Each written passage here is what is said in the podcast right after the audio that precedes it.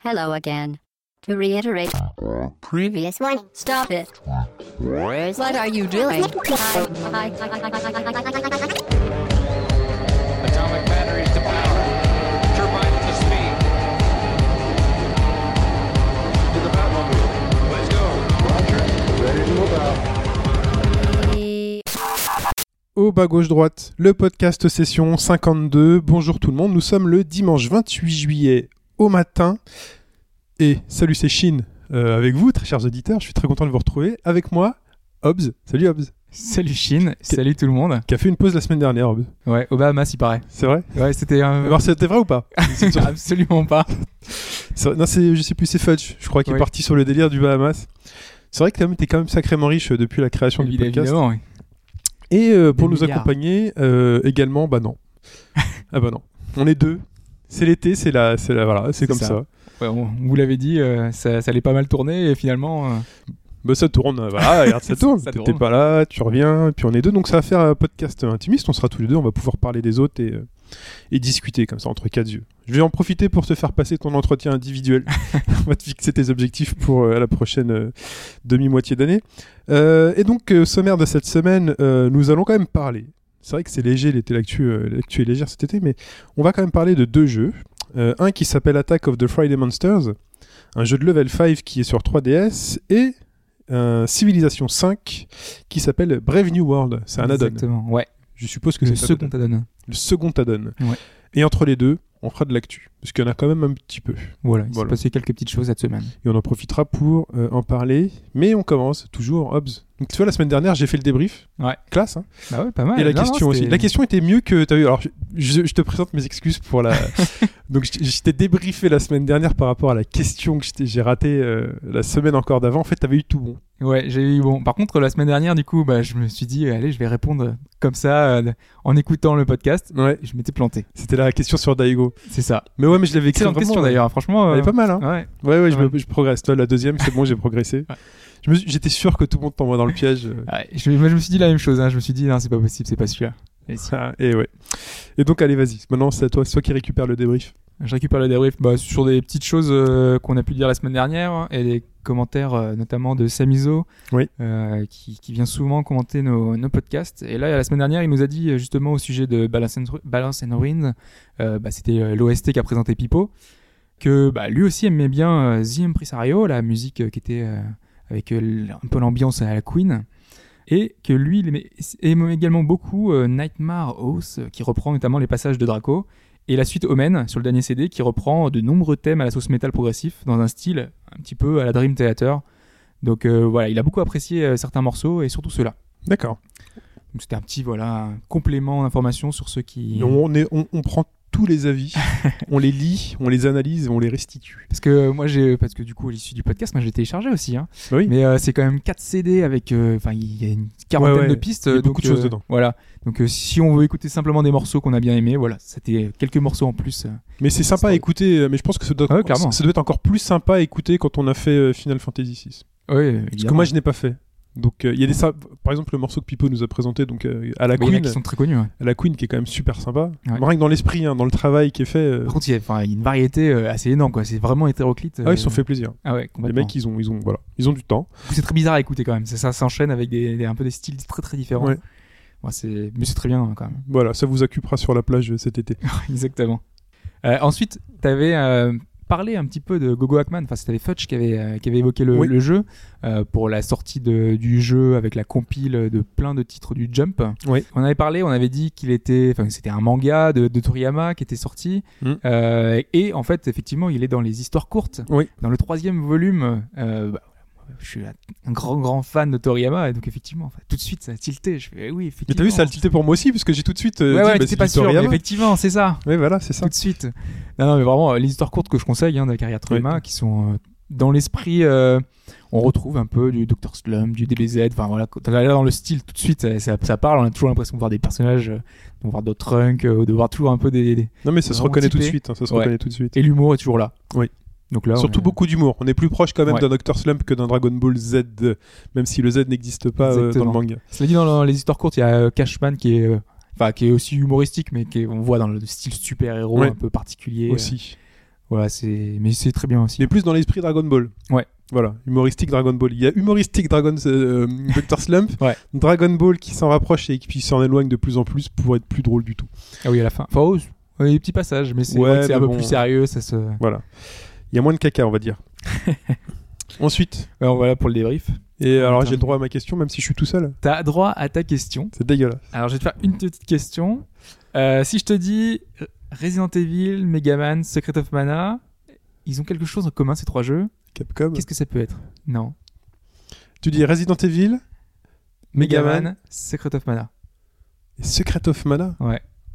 Je sais Bon, c'est pas la question, hein, là, c'était juste Vas-y. comme ça. Euh, maintenant, si je te dis Rockman, Legend of the Sacred Sword et Biohazard. Bah, c'est les versions originales. C'est le nom, voilà, Ouais, japonais. le nom en VO. Puisqu'en fait, euh, en VO, euh, les titres n'ont pas euh, les mêmes noms. Mhm. Donc justement, la question, je pense que tout le monde aura compris, ce sont les noms japonais de séries de jeux que l'on connaît bien en Europe. Pas mal de ces jeux sont victimes de ce qu'on peut appeler du syndrome. non mais ce nom il est pas cool en Europe. hein. Ouais. Donc on change le nom. Voilà. Ça, ça fait pas, ça fait pas style. tu vois, Ouais, c'est ça. Bah. C'était beaucoup dans le cinéma à l'époque. Ils aimaient pas donner. Alors j'ai pas de, j'ai pas d'exemple là, mais euh, dans le cinéma ça se faisait beaucoup. Maintenant ça se fait beaucoup moins. Ouais, on essaye de caler. un Même les noms de séries. Les noms de séries X Files. Même tout, même en jeu vidéo. et tout. X Files quand c'est sorti. Alors pour les plus jeunes auditeurs, les plus jeunes, X Files quand c'est sorti. Aujourd'hui tout le monde connaît X Files, mais ça s'appelait pas X Files. Ça s'appelait aux frontières du réel. Au-delà même. Je Non, non. T'avais aux frontières du réel qui était donc X Files, Ouais. et t'avais au-delà du réel qui était une autre série où en fait c'était des, euh, des mini-séries, des scénettes en fait, des nouvelles euh, qui étaient soit fantasy, soit Ah ouais. machin assez gore ou autre, qui vraiment à la partie on voyait vraiment des monstres ou des trucs bizarres qui se passaient. Il y avait les deux. euh, C'était celle qui commençait par euh, on contrôle les verticales et les horizontales. Tu sais dans le générique. Nous contrôlons les horizontales et les verticales. Tout ce que vous allez voir est sous notre contrôle. Ah, tu moi, vois, je crois le- que je suis tombé juste dessus en zappant, donc tu vois. c'est- donc après ils sont passés à X-Files aux frontières du réel et après ils ont compris ils ont fait X-Files. Ouais, on laisse X-Files. Voilà. Bah, Ils ont bien fait. Ils ont bien fait. Non mais c'est pour ça on a de plus en plus tendance à coller un petit peu au- à l'original pour Ouais. vraiment respecter un petit peu les auteurs. Et c'est pas le cas de tous les jeux. Donc je vais te citer justement quatre jeux. Ça va être drôle. Euh, bah là, hein, chez vous, vous pourrez aller pouvoir essayer d'aider Chine. Envoyer par la lui pensée. des ondes euh, positives. Sauf qu'elles vont m'arriver dans un fut- dans un dans le futur, dans, un- dans mon passé. Ouais. Voilà. Vous, vous m'écoutez moi Te du passé. là. mentalement dans le passé. Voilà, c'est fort. Alors, quatre réponses possibles. La première, zéro, qui serait le titre de Project Zero. Donc ce- Au Japon, ça s'appelle Project Zéro. Zero s'appellerait Zero. D'accord. Réponse B, Good People Die, ce serait le nom japonais de Zero Escape Vir- Virtue's Last Reward. Good people. Ok. Euh, réponse C, Darkest Zone, ce serait le nom japonais de Alan Wake. Ok. Et enfin, réponse D, Abe a Gogo, ce serait le nom japonais de Oddworld, l'Odyssée d'Abe. Ah, c'est Tu as chaud. donc le choix entre euh, quatre réponses et une seule n'est pas correcte. Zéro pour Project. Alors Virtuous Last Resort. Non, celui-là je l'élimine. euh, Alors, petite, euh, ouais. petite chance en plus. Tu as le droit à un appel à un ami. Parce que tu n'étais pas au courant. J'ai installé un troisième micro. Ouais. Donc tu peux appeler la personne de son choix qui pourra peut-être t'aider et t'aiguiller dans ton ta C'est quoi ce délire? Je dois appeler. qui? Je peux appeler qui? J'ai peux d'appeler qui? qui tu veux. Tu te fous de moi Qui je- tu penses tu pourrais t'aider? Est-ce que je peux appeler Scarlett Johansson? T'as son 06 Ouais, non, mais c'est qui tu veux dans ton répertoire. hein, parce que. Dans mon répertoire? Ouais. Mais comment tu fais pour connaître mon répertoire? Ah ben, c'est... Non, mais c'est la personne que tu penses pouvoir ce matin, à 10h du matin, pouvoir. euh, Ah. Bah non. Euh, Personne ne pourrait t'aider? oh, je- Un pipeau, un. On a le droit d'appeler Pipo Ah oui, carrément. Ça va? Ouais. Il est prévenu ou pas? Absolument pas. Ah, c'est chaud. Vas-y, on essaie d'appeler Pipo. Il se trouve, il dort. Alors, attends. Pipo. c'est le risque. Première sonnerie. On a le droit à combien de sonneries? Ah, ça, on va voir. Allez, réponds Pipo. Oh là là, la loose. Il s'occupe, il s'occupe du bébé là. Ouais. Pipo répond. Je t'en veux là. Bonjour. Ah. Oh là là. Bon, vas-y, je vais répondre tout seul. J'ai envie de retenter. Attends, j'ai envie de retenter. On retente, on a le temps. On est que tous les deux. Allez. Hop. Haut-parleur. C'est parti. Première sonnerie. Faut faire la musique là. Deuxième sonnerie. C'était la valise RTL. Allô Allô Pipo Oui, c'est ça. Ça va? On te dérange pas? Non Alors, je, tu es. euh, attends, c'est c'est pas Jean-Pierre Foucault normalement qui, est- qui explique le. le Normalement, c'est lui qui explique. principe. Vas-y, c'est moi qui vais expliquer. Tu es en direct du podcast au bas gauche droite. Cool Et pour la question, comme on est moi et Hobbs, pour la question, j'ai le droit à un appel à un ami. Ah, cool Alors, vas-y, balance. Donc, euh, il y a. euh, ah oui, en plus, j'ai une minute pour poser la question. Normalement, ouais. Donc, il y a quatre jeux. Euh, donc, généralement, on change. euh, le nom japonais est changé quand il arrive en Occident. Ouais Et je dois trouver alors, celui qui. Le bon. Non, il y, a- il y a un mauvais plutôt. Il y a un mauvais parmi les trois. Et je dois trouver le mauvais parmi les trois. Les quatre. Ouais Parmi, parmi les quatre, pardon. Et, euh, et donc, vas-y, je vais laisser euh, Hobbs. Tu me dis si tu l'entends ou pas. Donc, il y a. Euh, donc, il y a Project. Alors, il y a Project Zero chez nous qui s'appelle Zero Mhm. au Japon. Oui Ouais Il y a Virtus Last Reward qui s'appelle Good People Die. Good People Die au Japon. Ouais Il y a euh, Alan Wake qui s'appelle euh, Darkest Zone. Darkest Zone. Oui Et il y a l'Odyssey d'Abe qui s'appelle Abe Gogo. Ouais Voilà, il y en a un qui est pas bon. Alors, euh, donc zéro c'est vrai, zéro c'est sûr c'est vrai. Ouais.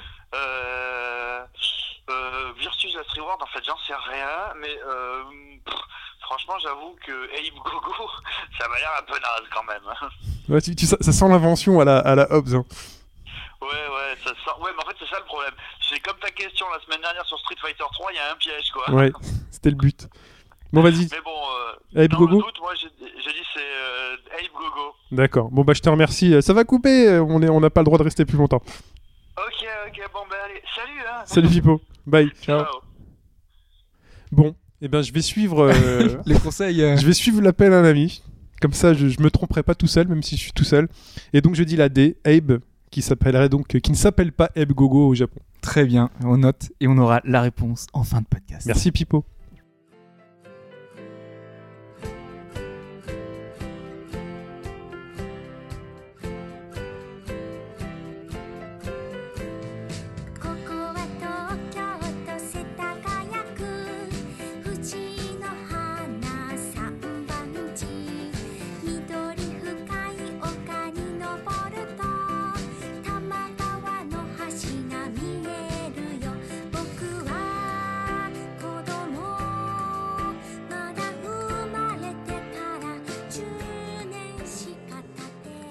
Cet extrait sonore venait de l'introduction du jeu qui s'appelle Attack of the Friday Monsters, l'attaque des monstres du vendredi. Exactement. Euh, alors c'est moi qui ai pu euh, m'y essayer sur un conseil euh, dans le forum d'Ingemar qui nous dit regardez allez sur les shops 3DS euh, il y a un jeu qui est mis en avant un jeu de level 5 mis en avant qui a l'air tout choupi avec un trailer assez intéressant Attack of the Friday Monsters à 7,99€ tout de même faut le dire ça a son importance j'y reviendrai peut-être à la fin si j'y pense Bah, cela dit, c'est le même prix que les autres jeux de la même euh, entre guillemets compile à l'origine. Ah oui, c'est un jeu de la compile. partie euh, de la compile Guild 02. Oui. Parce qu'on avait parlé de- des jeux Guild 01 qui était euh, Liberation Maiden, qui était Crimson Shroud et un autre jeu de- de- de- d'avion, euh, gestion d'aéroport là. Euh, et les deux premiers étaient très sympas. Donc euh, bah voilà, on attendait de la deuxième compile. Les deux premiers étaient très décevants et celui-ci, bah on va voir Chine ce que tu nous en dis toi. Eh bien, euh, c'est un jeu très particulier. C'est un jeu sans être un jeu. C'est un visual novel sans être un visual novel, j'ai envie de dire. Euh, c'est, un jeu d'aventure, moi je dirais. ah, tu, ouais, tu prendrais ça. Toi, t'as commencé à y jouer, tu l'as pas fini. Ouais, Alors, j'ai vraiment fait juste la première heure. Ouais, bon, alors, c'est un, bah, donc, t'as fait le premier tiers du jeu. Parce qu'on va le dire, donc, c'est un jeu qui va durer 3 heures. Ouais. Entre 3 et 4 heures, si vous poussez au-delà de la fin euh, pour finir vraiment tout ce que vous avez commencé. Euh, donc, pour 8 euros, moi, je trouve ça cher. Enfin, j'aurais pas trouvé ça cher si le jeu avait été vraiment passionnant. euh, vraiment riche en expérience, en découverte, comme peut, comme peut l'être par exemple, on va toujours le dire, un, un The Walking Dead ou d'autres jeux plus courts. Là, il est vraiment court, mais au final, le sentiment qui va m'en rester, c'est un peu l'ennui. Faut peut-être expliquer un petit peu comment Ouais, ça se passe, comment ça se déroule. On va expliquer le principe. On va commencer déjà par un début de pitch euh, d'histoire. Nous sommes euh, au Japon à Tokyo plus précisément, dans la, dans Exactement. les, au début des années 70, 1970-1971. Euh, un petit rappel d'histoire nous est fait au début du jeu qui nous dit, dans les années 60, la grande mode, c'était les kaiju. Et oui, ce grand mot à la mode aujourd'hui, euh, Avec Pacific Rim que tout le monde a vu au cinéma ces derniers temps. tout à fait, qui reprend le principe en fait bah, de Godzilla et de tous ces monstres euh, méchants. J'allais dire de ces monstres Monstres- gentils, oui, c'est un paradis.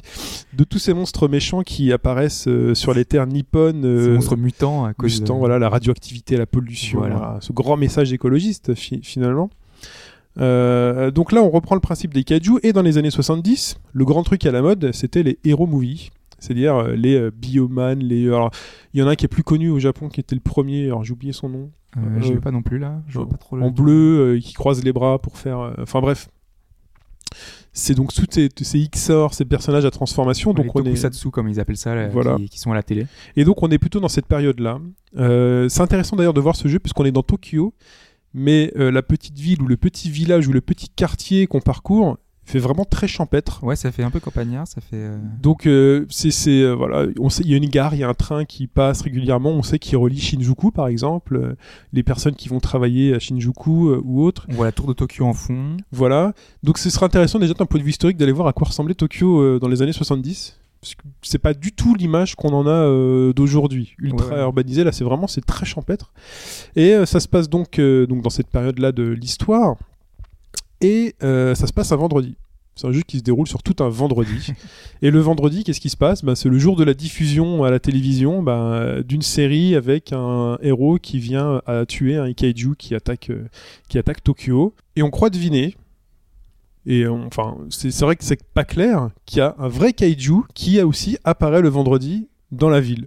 Bah, en tout cas, eux, ils- enfin, de là où j'en suis, moi, ils sont persuadés. Enfin, c'est sûr, les kaiju existent. Les kaiju existent. Parce qu'on joue des, des petits garçons et on les joue des. des- Voilà. Et c'est là que c'est très fort. J'ai envie de dire que c'est le point le plus fort du jeu.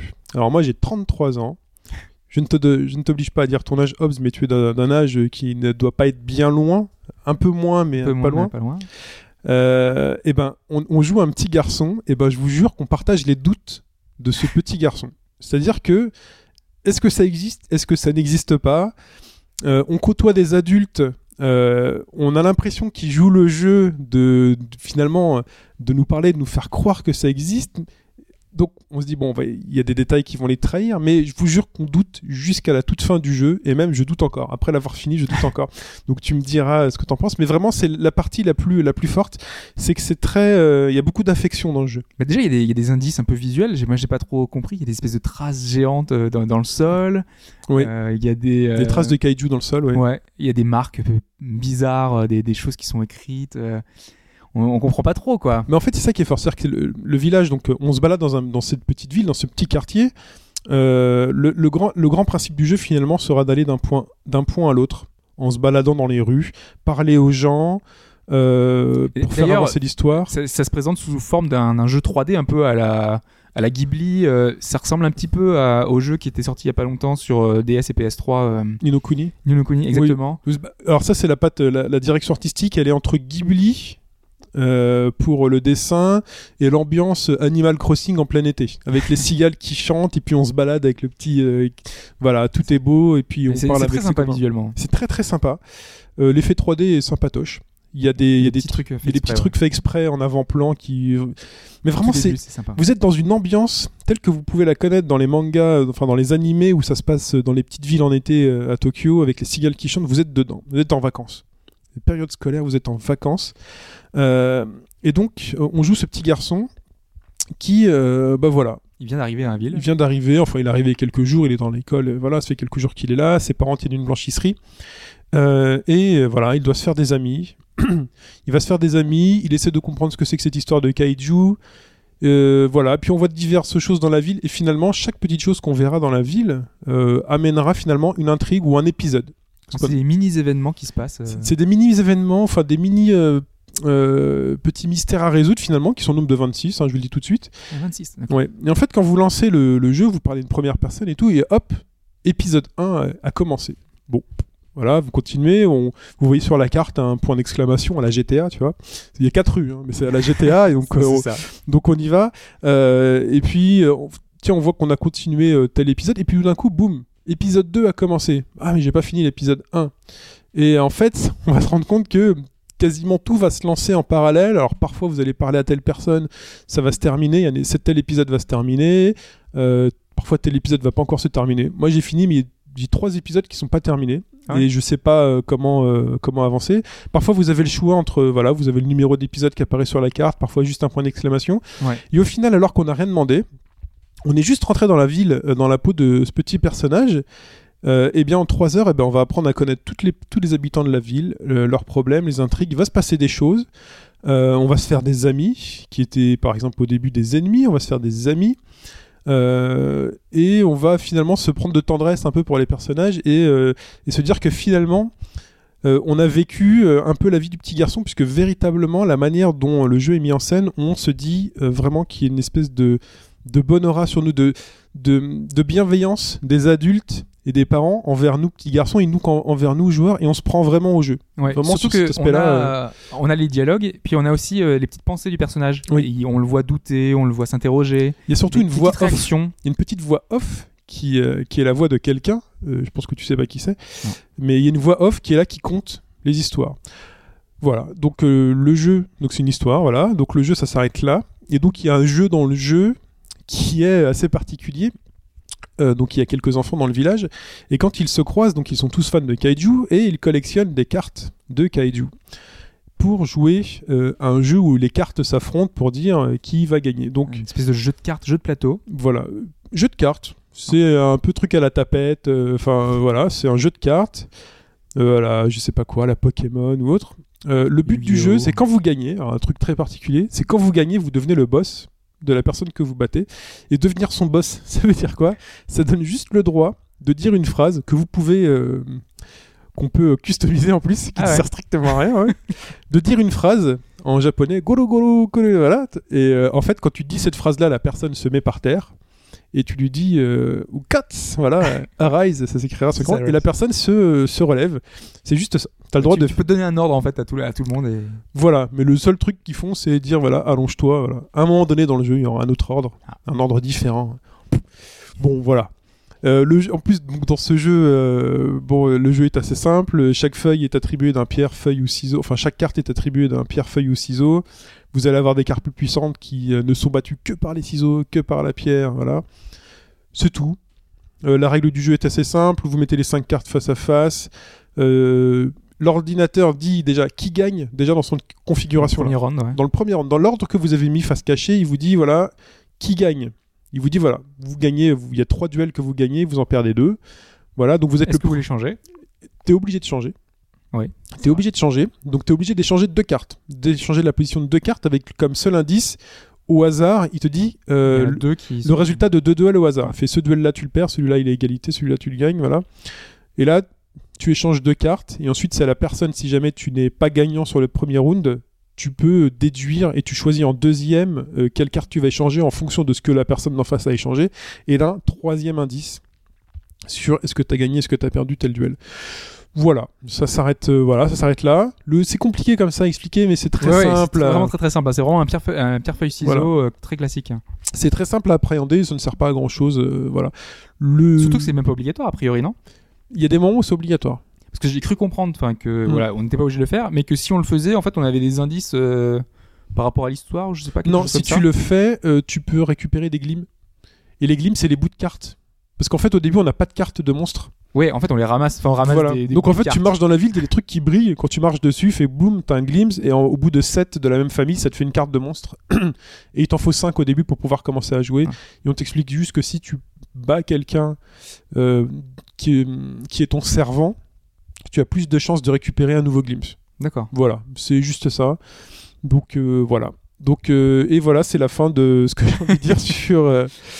J'en ai dit pas mal. Donc il y a beaucoup d'affection des parents, des adultes envers les enfants. Euh, c'est très mignon. Euh, on s'ennuie un peu. Ça dure trois heures, mais j'avoue qu'il y a quand même des moments d'ennui. Parfois, on sait pas trop quoi faire. Il y a des moments. Je suis encore circonspect. Je suis en train de me demander, mais euh, est-ce que j'ai bien compris ce que j'ai compris? Qu'est-ce qui est dans l'imaginaire de l'enfant? Qu'est-ce qui est vrai? Qu'est-ce qui est dans l'imaginaire partagé finalement? Parce que est-ce que finalement est-ce que le jeu ne joue pas le rôle aussi de faire bah, je, joue le rôle aussi d'un parent et puis je rentre dans le jeu de l'imaginaire de l'enfant? Voilà. C'est ça, c'est un peu étrange, c'est mais c'est mignon. C'est un jeu. euh, euh, c'est sympathique. C'est un jeu ovni, voilà, je dis ovni, vous comprendrez. C'est un jeu ovni euh, sur les shops 3DS à 7,99€. Je, je vous le dis, c'est un peu cher pour ce que vous allez vivre. C'est voilà. Bah, ça dépend de la perception des gens, je pense, parce que ça a quand même une petite ambiance un petit peu euh, euh, bucolique, c'est un, un style un peu particulier. Je pense qu'il y a moyen de, de se prendre d'affection pour ce personnage et se dire que voilà, on a vécu un truc vraiment sympa. Surtout que les jeux 3DS, de toute façon, ils vont pas beaucoup baisser beaucoup de prix, donc euh, Non, de toute non, façon, euh, Donc euh, donc voilà, apprendre à vos risques et voilà, périls. Donc c'est du level 5. Euh, bon, peut-être que si vous êtes un fan absolu de level 5, il me le faut absolument, ça peut être que bien. En tout cas, voilà. Mais il y a vraiment cet aspect, c'est surtout voilà, de l'affection, puis on se retrouve dans la peau d'un enfant pendant, pendant quelques heures, et ça c'est assez sympathique.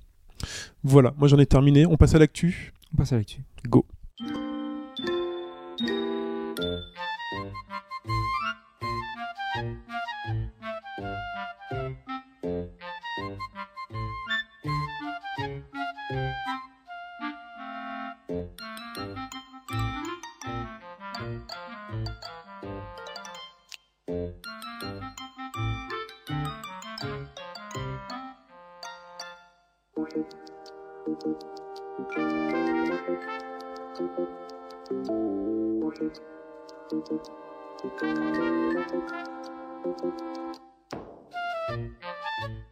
Donc, actu, et on vient de passer un extrait sonore que normalement vous connaissez si vous êtes un gros, un gros trader de navets.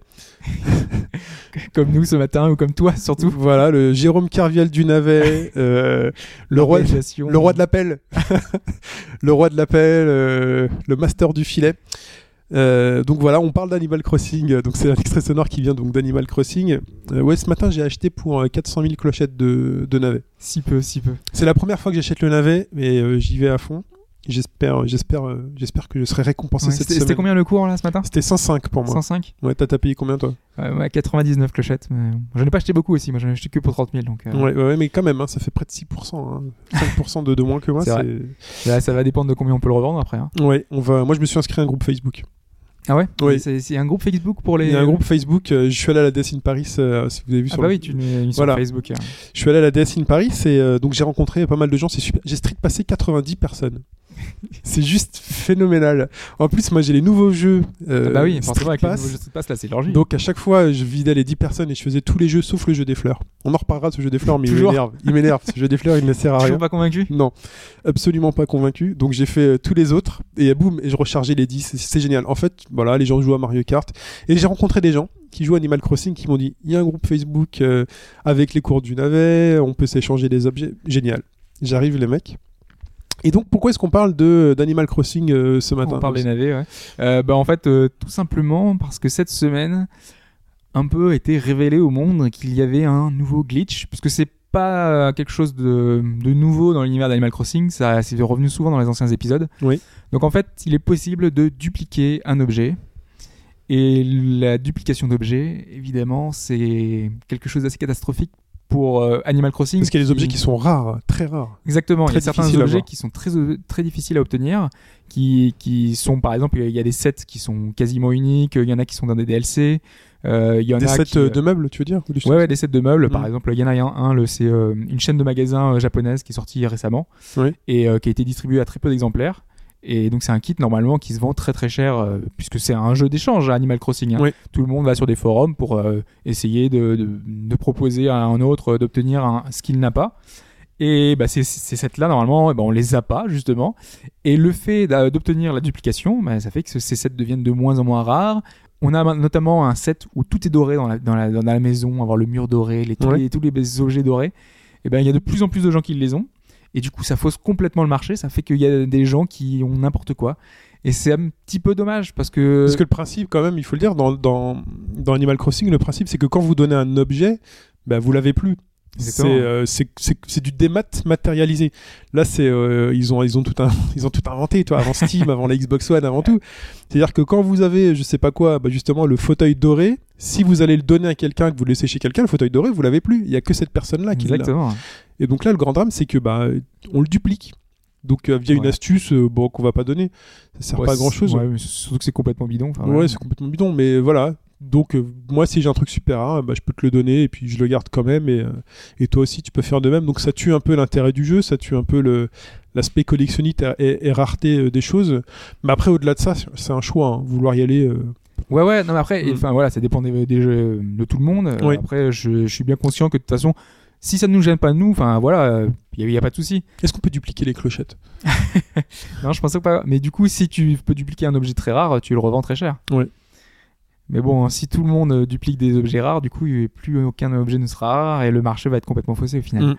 Donc c'est un peu le, un peu le problème, un peu, euh, un peu le souci. Il y a- il y a ce même souci aussi normalement euh, sur le jeu. Euh, quand on lance le, le jeu, on a la possibilité de régler l'heure. Ouais. Euh, certains s'amusent à l'avancer, à l'avancer. Donc du coup, dès la première semaine, certains avaient déjà débloqué tous les tous les bâtiments qu'on pouvait avoir dans Animal Crossing. Ouais. Parce que normalement, c'est Animal Crossing, c'est un jeu qui demande une demi-heure par jour parce que il se passe pas grand chose une fois qu'on a fait un peu le tour de tout le village. Et normalement, quand on revient le lendemain, le surlendemain, etc., et ben on débloque tous les jours de nouvelles choses. Et c'est ça qui fait le plaisir du jeu, le charme du jeu, c'est qu'on revient tous les jours et on découvre quelque chose de nouveau. Oui. Et si on s'amuse à changer l'heure, ben, au final, euh, voilà, c'est plus drôle puisque en fait on débloque tout d'un coup. Et voilà, on n'a plus de surprises, on est plus, euh, on est décalé avec, euh, surtout qu'on a plein d'événements saisonniers, on a plein d'événements suivant les fêtes, on a plein d'événements suivant plein de petites choses. Mm. Et c'est vraiment dommage, quoi. Ça te, ça te gâche tout l'intérêt du titre. Moi, je sais que j'avais un peu la même, euh, le même mésaventure. C'était sur Diablo. J'avais pris le jeu sur la fin, le premier Diablo. Et euh, il y avait eu un- une astuce complètement bidon. Euh, en gros, on prenait un objet, on le posait par terre pour le pour l'échanger, et on le récupérait vite fait, on le mettait dans, dans- on l'échangeait avec euh, avec une potion, et la potion devenait le même objet. Donc du coup, on avait on dupliquait l'objet comme ça. Waouh. Et tout le monde en fait avait les sets d'armure uniques qui se qui se dupliquaient et tout. Tu voyais des gars, euh, tu rentrais dans une partie euh, PVP, enfin les gars ils avaient tous les mêmes armes, les trucs ultimes. Mais voilà, c'est- c'était affreux parce qu'en plus c'est du PVP où c'est des zones euh, avec euh, Mm. avec des gars que tu vas pouvoir aider ou pas et donc du coup c'est dramatique quoi. Ton ton jeu il devient complètement gâché. Bah, heureusement, Animal Crossing n'est pas un vrai MMO. Ouais, ça reste euh, après. Ça reste, tu vas chez les gens, chez qui tu as envie d'aller, et tu échanges avec qui tu as envie d'échanger. Mais bon, si Donc, tout euh, le monde a tout déjà, euh, c'est un peu dramatique euh, quoi. Bon, voilà. Mais ça n'empêche pas de continuer à le faire dans son coin une demi-heure par jour. Mais c'est vrai évidemment. que c'est vrai qu'on a plus, euh, si on fait ça, on a plus ce moment où on va partager à quelqu'un, dire ah tiens il y a un truc qui se passe ou euh, j'ai débloqué ou euh, Ouais, parce que que tu content, tu découvres le truc et puis euh, Mm. et puis tu le partages avec les autres. C'est ça le truc, c'est le partage. C'est ce côté-là qui est passionnant. voilà. C'est un jeu qui ne sert à rien mais qui est indispensable Ah, quand même. complètement, ouais. c'est voilà. Et surtout qu'au bout d'un moment, quand il a joué beaucoup, tu fais mais pourquoi est-ce que j'y ai joué? C'est vrai. hein. Ouais, c'est toujours comme ça. Tu fais. Moi je suis en train de me prendre. Parfois je passe des soirées mais euh, à me faire à me faire violence. Il me faut des il me faut des clochettes. Ça, tu commences à farmer dès que le. Non, mais j'ai des projets de, j'ai des projets d'aménagement euh, assez lourds dans mon, dans ma maison.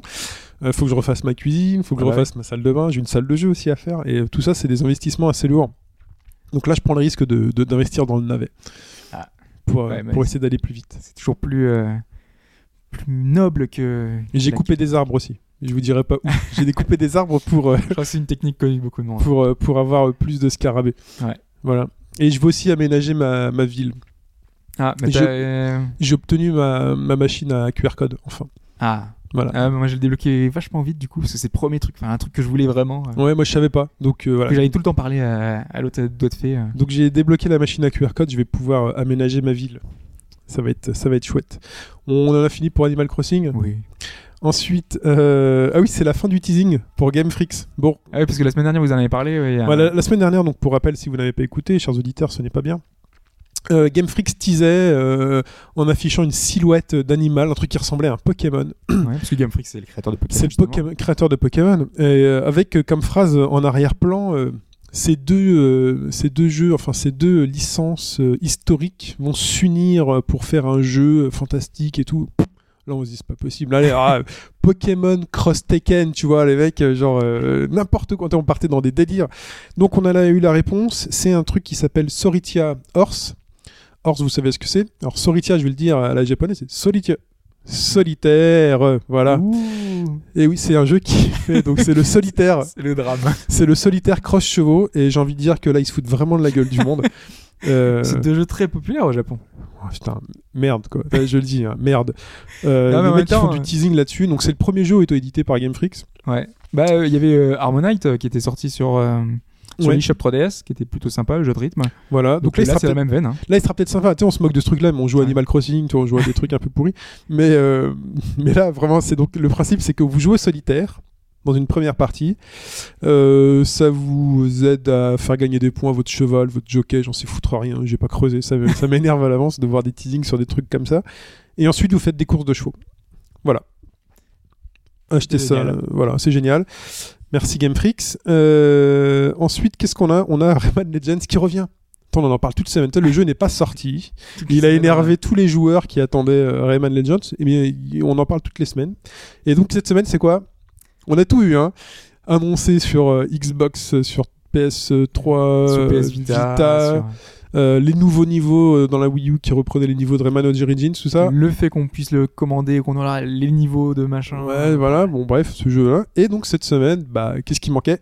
La version PC. La version PC. Donc c'est bon, si vous avez un PC, euh, alors c'est même plus la peine de, de se dire, tiens, je vais peut-être acheter une console ou rien. Il est Ouais. sur PC. Surtout qu'on se disait qu'il allait sortir euh, sur PC, mais dans les, au calendrier grec, mais il sortira. euh, non, non, la non, non, il sort en même temps. normale. en Non, même non, temps. Ils avaient le projet dans les cartons. En fait, ils gardent un truc. euh, voilà.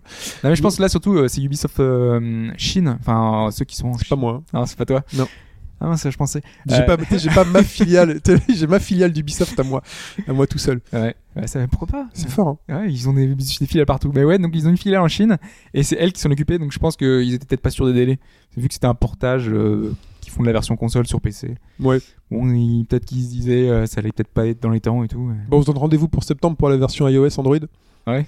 Bah, Ouais, imagine, hein. bah, franchement, ça m'étonnerait pas. Ouais, j'imagine plutôt un Jungle Run 2 ou un truc dans le genre. Ouais, vous récupérez tous les niveaux de Legends. c'est ça. Qui- voilà. Euh, ensuite, euh, on va parler un peu euh, d'Atari. Voilà, qui est en faillite une fois de plus, j'ai envie de dire. On sait pas Ah trop. ouais, on avait parlé de, ouais, il y a pas mal de temps déjà. ouais. ouais. Que, bah ouais, ils sont en faillite et donc du coup pour retrouver des sous, bah, ils sont obligés de vendre les licences euh, les Donc plus pour moi, ils étaient déjà morts. Alors après, vous m'aviez dit non, ils étaient pas morts.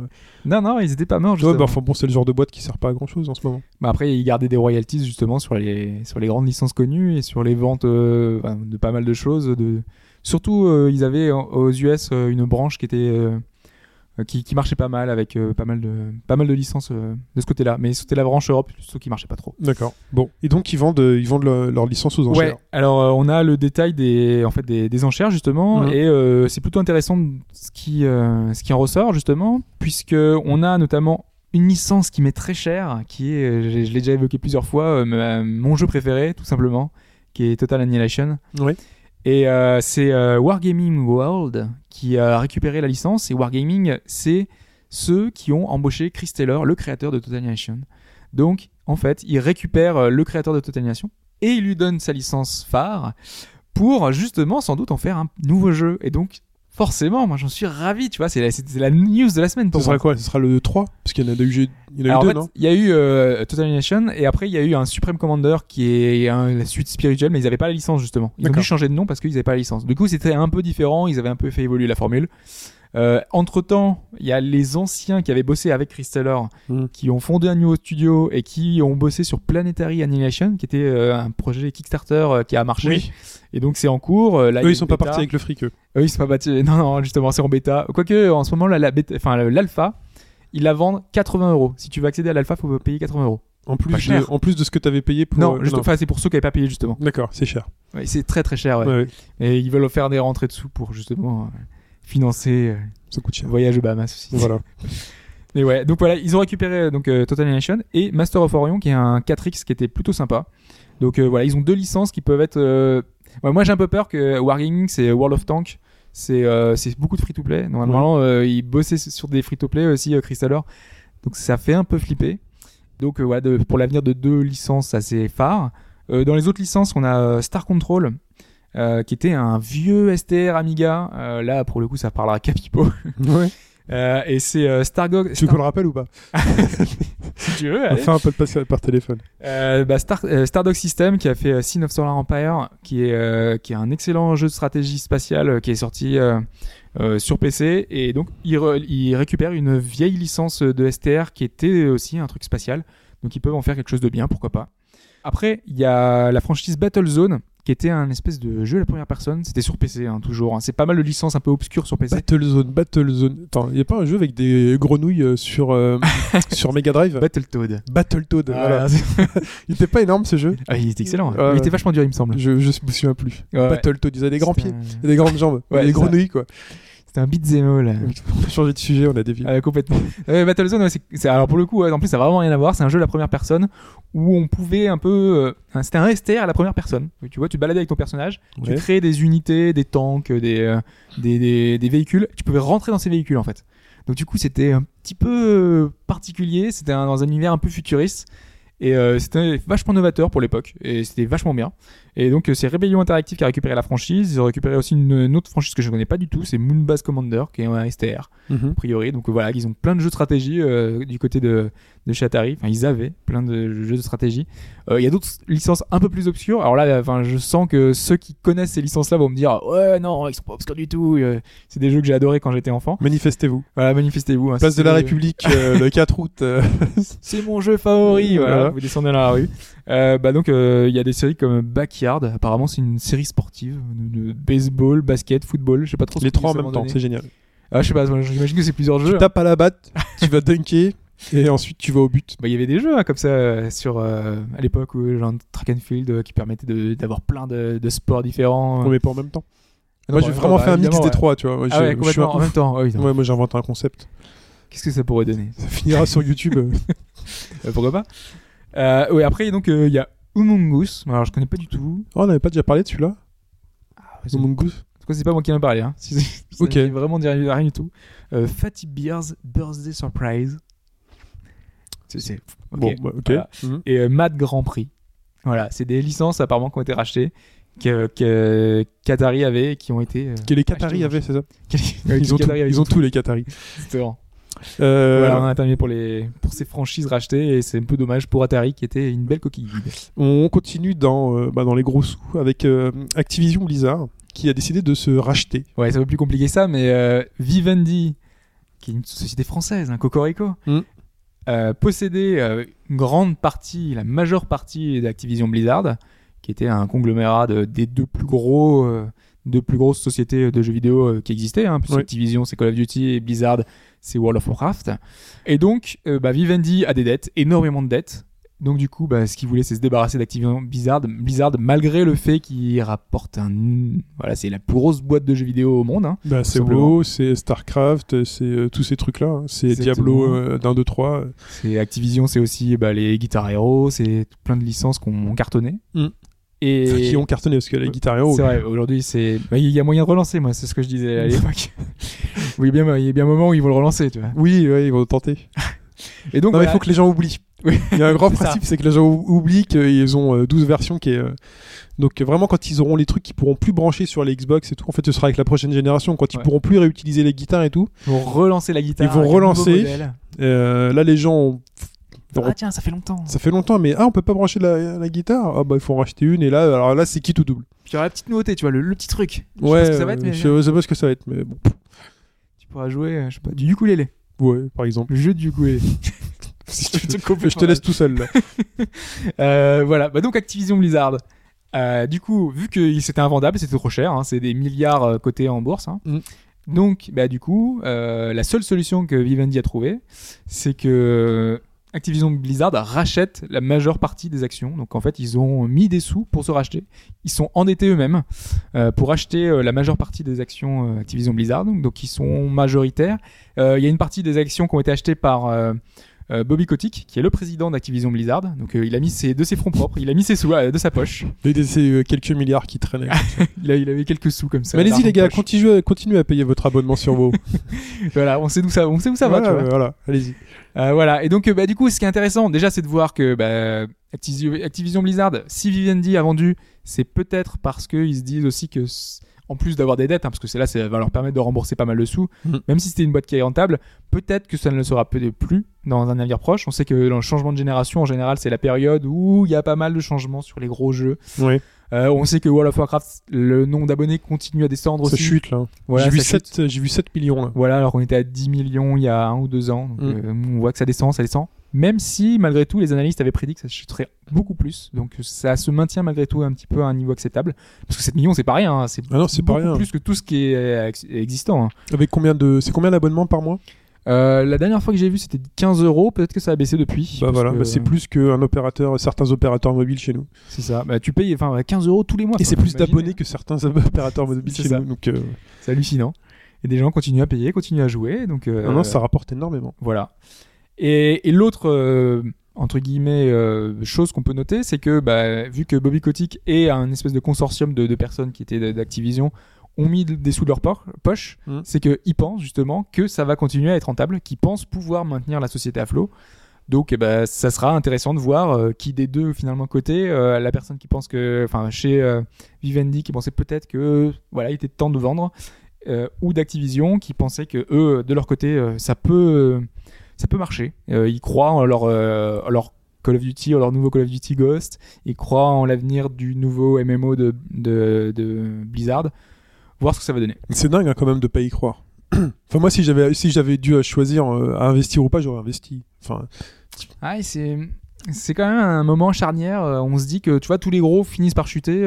À un moment était tellement énorme qu'on se disait que ça ça marcherait tout le temps. ouais, et mais puis pas finalement, ouais mais t'as vu les proportions que c'est quoi. Ça peut pas être du jour au lendemain, ça peut pas. Il suffit que Blizzard annonce un nouveau je sais pas quoi, un nouveau WoW, un nouveau Starcraft, un nouveau je sais pas quoi, un nouveau et il y a toujours une bulle, tu vois, qui, qui explose quoi. Ouais, là je sais pas. Pour eux, je sais pas parce que c'est un peu la valeur sûre du marché, j'ai envie de dire. Au niveau en termes de vente, un Call of Duty, ok, ça peut être euh, critiqué euh, au niveau du fond du jeu, mais commercialement, ce truc-là se vend. euh, C'est comme Non, ça, sûr, mais- ça se vend, ça se vend par euh, par palette, par millions c'est euh. cyclique, que, c'est- que des fois, bah, même si un jeu est bon, parfois il suffit d'être au bon moment, euh, au bon Mhm. endroit. Peut-être que quelqu'un sortira une licence qui, qui vendra plus, peut-être que les gens vont se lasser de certaines choses. euh, Mais en tout cas, la société récupère son indépendance. Ils s'endettent. Euh, les dettes, ça veut dire qu'ils doivent gagner des sous, et gagner Ouais. des sous, ça veut dire qu'ils vont peut-être accélérer euh, le nombre de sorties et sortir plus de jeux. Alors, je parle pas du côté d'Activision parce que là, un jeu par an, déjà au maximum. hein. un Call of Duty tous les peut-être trois six mois, mois, les mecs. Mais euh, déjà, Ils peuvent accélérer sur les, les DLC, sur. peut-être. Mais côté peut-être que. Blizzard, c'est peut-être pas la politique de Blizzard. Donc peut-être que côté Blizzard, si vous êtes gros fan de Blizzard, vous euh, aurez peut-être plus de jeux plus vite. Ouais, Blizzard quand même, ils ont déjà, euh, enfin, pas mal de choses aussi de ce côté-là. Euh, Starcraft qui était, Starcraft 2 qui était divisé en trois quand même. hein. C'est trois jeux distincts à payer à chaque fois en plus pour une campagne. Enfin, normalement, c'est un jeu complet. et Ils te le divisent en trois, ça fait un peu par. un peu- Mais il y aura peut-être d'autres choses, quoi, de nouvelles licences, de nouveaux- peut-être de plus de vrais épisodes canoniques, euh, peut-être plus souvent. euh, Faut voir. Faut voir. Euh, ensuite, on a euh, donc Atlus, toujours dans l'épisode de Gros Sous. Euh, Atlus qui était en difficulté suite à certains mensonges euh, sur leur compte. Une rumeur de rachat. Alors Atlus en fait, Hobbs. on sait que, enfin, entre guillemets, qu'Atlus va être racheté puisque en fait, c'est pas Atlus en eux-mêmes qui ont eux, ils se rachètent la pas. panade. hein. C'est en fait c'est Index, la société mère d'Atlus, Oui. qui avait racheté donc Atlus il y a il y a 4 non même plus que ça, 6 ans, 6 7 ans. Euh, donc ils avaient racheté Atlus et euh, bah, ils ont des problèmes financiers et donc du coup bah va falloir qu'ils vendent Euh, et parmi euh, les, donc ce qui a beaucoup d'importance chez Index, bah, c'est Atlus, Atlus et ses licences. Donc on va voir si ce sont les licences qui vont être vendues, si c'est Atlus en eux-mêmes, on en avait déjà un peu parlé. Mais là, cette semaine, on a une rumeur, entre guillemets, que Nintendo s'intéresserait fortement au rachat d'Atlus. Et ça pour plusieurs raisons, hein, puisqu'on a vu notamment euh, pour la sortie de Shin Megami Tensei 4 aux États-Unis une offre spéciale. En fait, euh, quand on achetait le jeu, euh, plus euh, c'était euh, Fire Emblem. On t'offre une Wii U. Ouais, je crois qu'ils sont tellement désespérés qu'ils auraient pu. hein. Ouais. Euh, en fait, on t'offre euh, 30 euros de bons d'achat gratuits sur le sur l'eShop 3DS en fait. D'accord. Donc voilà, c'était une petite offre spéciale, tu vois, spéciale Nintendo que qu'ils n'avaient fait avec aucun autre jeu. Donc on avait ça. Euh, dans les autres jeux, on avait aussi le fait que bah, on a un Fire Emblem Cross euh, Shin Megami Tensei qui va arriver, euh, qui va être sur Wii U. Oui. Donc euh, on voit qu'il y a des bonnes relations entre les deux entre les deux univers, les deux mondes, entre les deux boîtes. Donc euh, voilà, c'était des indices qui font qu'on sait que Nintendo est très proche d'Atlus et bah voilà, il y a eu des rumeurs qui évoquaient que euh, Nintendo serait très proche, mais malheureusement, ce ne sont que des rumeurs. Enfin, entre guillemets, malheureusement. J'ai dit malheureusement, mais c'est pas du tout malheureusement. On- Le mieux encore serait que Atlus reste indépendant pour qu'on ait encore des jeux sur Vita, puisqu'on a Oui. eu euh, l'excellent Persona 4 Golden euh, qui une, un une portage de- d'excellente facture sur Vita et qui convient à tout le monde. Donc voilà, si Atlus pouvait rester indépendant, ce serait encore mieux. Maintenant, si c'est Nintendo qui récupère la boîte, pourquoi pas hein. On sait que ils ont euh, Après, à derrière, euh, Nintendo, Nintendo, c'est pas non plus une mauvaise maison et ils seront, Voilà, je pense, bien traités. S'ils sont rachetés par Nintendo, ils seront bien traités. qu'ils- on sait qu'ils ils arriveront à leur donner un coup de main s'ils ont besoin. euh, qu'ils- voilà, qu'ils aiment bien la qualité au final. Ils sortent pas beaucoup de jeux, mais quand ils les sortent, ils aiment bien que ce soit un jeu de qualité. euh, ils laissent vraiment la part belle aux créateurs. euh, Exactement. donc, euh, Mais après, on sait aussi Mm. que, enfin, Atlus, c'est pas non plus une boîte qui vend euh, énormément de jeux. hein. Persona, c'est un succès, mais c'est un succès assez relatif. Donc euh, Nintendo, s'ils rachètent un studio, ce sera peut-être pas Atlus. euh, Bah, c'est peut-être ça va peut-être justement leur donner de la visibilité. Et puis, c'est un, Atlus, c'est quand même un studio qui a, un certain, euh, qui a une certaine estime auprès des joueurs. Ouais, ouais, même si c'est pas beaucoup vendu. ouais. Voilà, le côté qualité est quand même dans le top. Donc euh, voilà, peut-être que Nintendo justement attiré par ça et euh, se, se fait une petite dream team. euh, Voilà, si, ça permet en plus si des personnes chez Nintendo justement sont fans d'Atlus et disent bah, bah, nous on veut que ça continue euh, et vos jeux bah, seront exclusifs pour nous comme ils l'ont fait pour euh, Bayonetta. Exactement. Voilà, Après, Bayonetta le jeu, ça a pas il été- devait vraiment pas finir, il devait, il devait vraiment pas sortir. Donc, euh, Voilà, donc mais voilà, Bayonetta, je sais pas combien ça s'est vendu, mais je pense pas que ce soit un énorme carton. C'est quand même un jeu assez. Il avait dépassé le million d'exemplaires à la longue en fait. Ouais, à la longue. Ouais. Mais bon, voilà. C'est pas. Ça reste quand même, enfin malgré tout, euh, Mm. quand on voit les ventes de certains jeux. euh, Ça reste niche, je veux Ouais. dire Bayonetta. Exactement. Donc euh, voilà, Nintendo aime le jeu vidéo. Ensuite, on a, bah, on reste un peu chez Atlus avec Persona 3, Hobbs. Ouais, alors je vous avais dit à quel Mm. point Persona 3 était excellent. Si vous avez fait Persona 4 Golden et que vous, que vous manquez, vous êtes en manque de Persona, vous pouvez enchaîner par Persona 3. C'est vraiment un complément parfait. On est vraiment dans le même univers, le même esprit. voilà, on est dans quelque chose de très clean. Et euh, on sait que donc le jeu est sorti il y a vraiment, euh, vraiment très très longtemps, hein, puisque c'est un, un jeu à l'origine euh, qui était sorti euh, sur PS2 euh, Oui. il y a de nombreuses années. Et ils ont décidé de faire un film qui se rappellera Persona 3 The Movie, tout simplement, qui sort le 23 novembre au Japon. Et, et si j'en parle, en fait, c'est parce que justement, le mettre en avant aujourd'hui, c'est peut-être qu'il y a anguille sous roche. Euh, on peut peut-être imaginer euh, bah, plusieurs choses qui puissent arriver autour de Persona 3. On sait que bah, déjà, par exemple, Persona 4 Arena reprenait des personnages de Persona 3. Oui. Donc, de réintroduire les personnages comme ça, peut-être que, bah, genre, par exemple, Persona 5 reprend des personnages du, du, 3. Mhm. Euh, ou alors peut-être que Persona 5 est justement une suite du 3 parce qu'on en a beaucoup parlé. En fait, toi, euh, t'as fait, euh, toi, tu fais le 3, je sais pas si tu l'as fini ou pas encore. Si j'ai terminé, ouais. Euh, tu trouves que le 3, par, ex- par rapport au 4, par exemple, a des persos plus emblématiques, a des. Moi je trouve les personnages plus intéressants. Ouais. peut-être parce que les personnages du 4 sont plus lycéens, mais vraiment, tu vois, jeunes. euh, ils ont pas un côté. euh, Là, ils sont vraiment noirs. On est dans un univers euh, Tokyo. On est dans la dark hour. euh, c'est vraiment très très très sombre. Mhm. Euh, Le Persona 4 a un côté sombre comme ça, mais il est beaucoup plus enfantin, on va dire, beaucoup plus joyeux. Oui. Alors que là, on est vraiment euh, dans, dans, l'extrême opposé. Et ces personnages-là, moi, je les ai trouvés beaucoup plus charismatiques. D'accord. Donc c'est pour ça que je- il- si on peut avoir une suite avec ces personnages-là, c'est vraiment, ça serait vraiment bien. Et ils se jouent un petit peu sur ce, sur ces personnages. Euh, Il y a même dans la com, euh, notamment euh, sur, euh, bah, sur le film, pour mettre en avant le film, mettre en avant les images, parce qu'on a eu un trailer cette semaine Mhm. le, le, le principe du, du jeu, normalement, c'est que tous les, tous les soirs de pleine lune, entre 23h59 et minuit, il y a un passage dans un monde à un autre, entre guillemets, euh, et apparaît la Dark Hour. Donc il y a une énorme tour qui apparaît en plein Tokyo, avec un, un monde un peu bizarre qui apparaît. Et en fait, le, le Twitter et pas mal de coms qui sont faites sont faites uniquement ces jours de pleine lune. Ah, énorme. Donc, du coup, euh, ça tombe, euh, tu vois, c'est assez aléatoire. euh, là, c'est tombé là, il y a quelques il y a quelques semaines. Mhm. Mais voilà, ils communiquent que à des moments un peu un peu spéciaux. Donc la prochaine fois qu'ils vont communiquer, notez bien, hein, ça sera pour le 21 août à 3h45 du matin, qu'ils annon- qu'ils annonceront un autre un autre truc sur le film, peut-être. De toute façon, c'est sur Twitter, c'est ça? Ouais, c'est sur Twitter. ouais. Donc les tweets restent. euh, faudra juste donner le compte Twitter. euh, Exactement. Voilà, mais donc le 21 août au matin, euh, vous pourrez peut-être voir. euh, C'est ça. donc on vous laisse chercher le compte. Tu, tu l'as le compte ou pas? J'ai pas noté, mais mais voilà, c'est pas mal de, de choses. c'est facile à retrouver normalement, même si c'est tout en japonais. hein. On enchaîne avec Dragon's Crown. Ouais, parce que vous en avez parlé la semaine On en dernière. a parlé la semaine dernière, t'étais pas là. Ouais, ouais, et justement, tu, tu évoquais le fait que tu disais c'est dommage que je sois pas là, que. Ouais, parce que enfin, donc il y a un gros trailer. convaincu sur, Moi, euh, j'étais pas convaincu sur la DA, sur la direction artistique. C'est ce qui est, qui est particulier. C'est assez particulier. Voilà. Mais sinon, le reste, ça a l'air assez beau. Ouais, ouais, mais en fait, euh, justement, je voulais revenir là-dessus, puisque Mm. cette semaine, on a appris un truc. Euh, le, bah, en fait, le jeu est sorti au Japon. Ouais.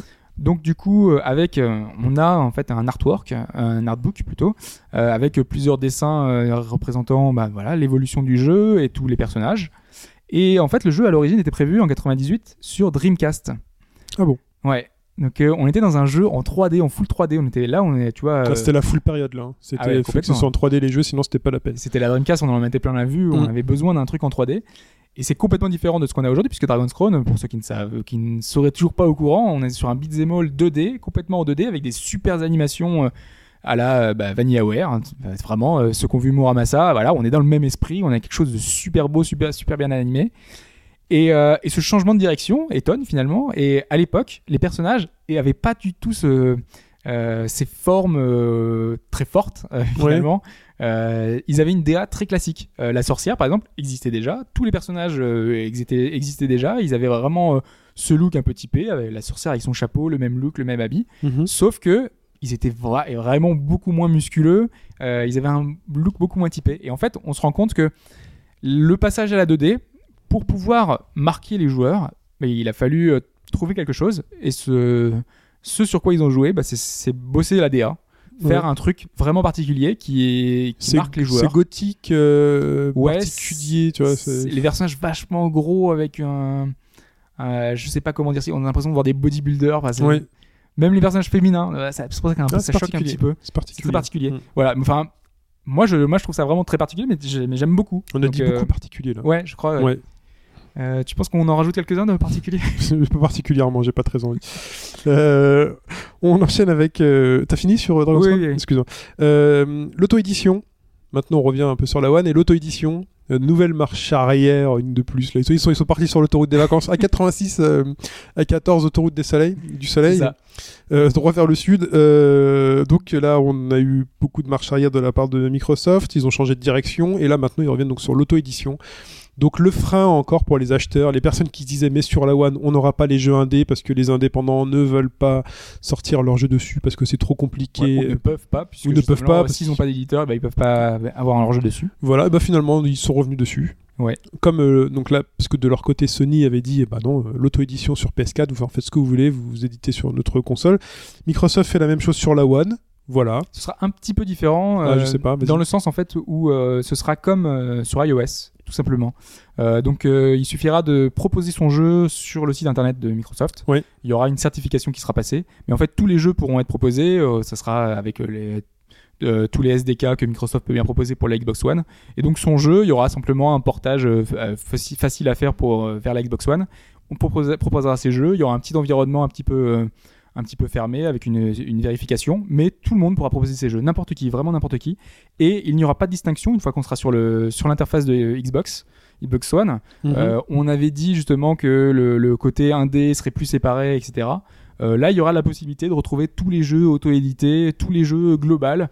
Euh, donc, il faudra voir comment ce que ça va donner, parce que là encore, c'est des entre guillemets des, des, des promesses, c'est- des, des choses qu'on qu'on nous dit à l'oral. Euh, on n'a Ouais. pas de preuves tangibles de ce qu'on aura derrière, donc encore, on reste dans les spéculations finalement. Même si Microsoft nous dit quelque chose, on a vu qu'ils étaient capables de revenir en arrière. Oui. Donc euh, peut-être que ce qu'on dit là, Ouais, mais euh, tu le dans une trois fois, semaines, pas deux. sera autre chose. Ouais. Ouais, et peut-être que euh, les indés seront peut-être mécontents d'une chose ou d'une autre euh, et vont revenir encore derrière. euh. En... gueuler, mais bon. Justement, en parlant euh, d'indé euh, mécontent, une des personnes fortes de la scène indépendante qui est euh, Phil Fish, Phil Fish, pardon, qui euh, bah, justement avait beaucoup critiqué Microsoft euh, euh, à il n'était l'époque. pas le seul. Hein. Ah, Il n'était pas le seul, mais il y avait surtout lui. donc qu'il y a Jonathan Blow qui est son celui qui avait fait Braid, qui était lui aussi fait partie des gens qui qui Des font que critiquer finalement. des gens qui comptent sur la, Voilà. sur la scène indé, euh, qui comptent et qui comptent peut-être un peu trop pour euh, un monsieur qui s'appelle Marcus Beer, qui euh, travaille sur Game Trailer et qui, euh, dans une émission sur Game Trailer, a beaucoup critiqué bah, justement Blow et Phil Fish.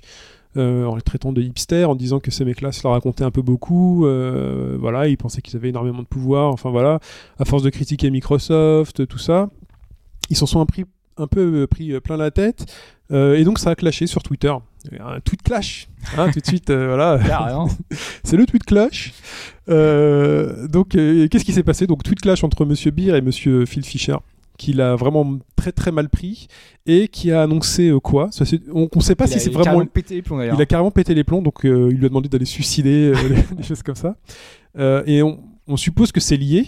Donc euh, voilà, Ah oui. coup de sang. Et là, euh, grosse news qui est tombée donc euh, là très euh, il y a peu de temps, bah, l'annulation de Phase 2. Donc Phil. Fish qui avait fait Fez sur Xbox 360 et sur PC, et je sais pas s'il était sorti sur le PSN.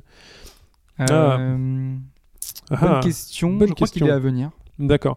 Donc Fez, euh, jeu qui a pas fait l'unanimité. Déjà sur cette table-là, il y a 50% qui ne l'a pas fait, n'est-ce pas, Hobbs? Et euh, l'autre moitié qui est moi, qui a- je je me suis pas investi dedans. Voilà, je suis Ouais, un a peu perdu des dedans. critiques. Il a des très bonnes critiques, mais moi je me suis pas investi dedans. Il est très compliqué à, à appréhender ce jeu.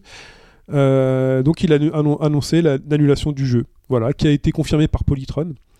C'est sa boîte en même temps. C'est sa boîte, donc euh, mais officiellement par la boîte. C'est pas Voilà. que lui personnellement, c'est la boîte qui dit oui, oui, c'est fini. Communiqué officiel sur le site officiel. Voilà, et avec un nouveau tweet euh, ce matin de monsieur euh, Phil Fish, alors que je vous traduis à la volée, à volée. Donc Phase 2 est annulé, j'en ai marre, c'est fini, je prends l'argent, je me barre. Euh, c'est plus que je ne peux avaler. Euh, ce n'est euh, pas le, ré- le résultat de quoi que ce soit, mais le résultat d'une campagne sanglante que vous m'avez fait subir. Voilà, vous avez gagné. Il finit par you win. Ouais, le truc c'est qu'il se sent un peu persécuté, toujours voilà, il, pense toujours qu'on l'attaque, qu'on lui dit des, des choses négatives. En même temps, il a un côté un peu arrogant. C'est c'est un peu particulier, moi, sur ce sur Ouais, ce il est cas. bizarre le mec. hein. Il, il- il bosse, il fait des jeux et tout, mais il dit je déteste cette industrie, euh, vous êtes tous des gros cons, je déteste ce business. C'est ça, il est toujours en train de critiquer. euh, Là, par exemple, c'est lui qui avait évoqué le cas de l'industrie japonaise en disant que le- le- les Japonais ne faisaient que des, des- des choses affreuses depuis quelques années. Enfin, il avait pas dit exactement ça, mais c'était un peu dans l'esprit. Ouais. qui, qui- qui- que l'industrie était quasiment morte quoi. Euh, il a un petit peu été aigri euh, sur pas mal de choses. Donc tu vois, c'est un peu le revers de la médaille. euh, donc euh, un- je suis un peu partagé parce que pour le coup, euh, il a pas non plus. Enfin, tout le monde lui, lui crache dessus aussi. Donc euh, Mm. je peux comprendre qu'au bout d'un moment, quand on voit bah, Twitter, c'est enfin pas que Twitter, mais aujourd'hui les réseaux sociaux. on- Enfin voilà, il y a des, des centaines de personnes qui peuvent te, te répondre en direct euh, toute la journée Oui, mais c'est donc c'est te dire preuve, des trucs négatifs. c'est preuve d'une certaine immaturité de sa part, hein, enfin de pas pouvoir être capable mais il de. faut arriver à gérer, c'est pas évident. Je pense Ouais. que tout le monde réagit différemment et lui, bah voilà, il. Il a craqué. C'est ça. Il a craqué. Imaginez si David Cage faisait la même chose. Euh, je- je- J'ai vu tout ce qu'il a reçu. euh, non mais voilà quoi. Il pourtant le mec reste euh, voilà, il a beau être. C'est ça d'être une personnalité. C'est il faut accepter d'être critiqué dans son dans ce qu'on fait, dans, dans, dans ce truc, mais persévérer dans ce que tu as envie de faire. David Cage le fait très bien. On- il a il a des pour, il a des contre, mais voilà, il reste sur sa ligne de direction. Il mène ses projets à bout, il les sort, il a ses fans, il a ses contradicteurs, mais, euh, mais, mais c'est comme ça. C'est comme ça qu'on aime un peu aussi, nous, euh, ce business, c'est qu'il y a des personnalités fortes euh, qui nous permettent bah, de- d'en parler, qui nous permettent justement de- d'appréhender les, les, les œuvres qu'ils font euh, en les mettant euh, par rapport à leur personnalité, en se disant bah, c'est c'est un jeu de telle personne. Comme quand on va au cinéma et qu'on dit bah, c'est un- film de telle personne. C'est un il film de Woody Allen, c'est un film de je sais pas qui, tu vois. Ouais. Et là, euh, voilà, puis là, t'as un mec qui, qui était bien, quoi, qui faisait son taf et voilà, qui décide de péter un plomb et de.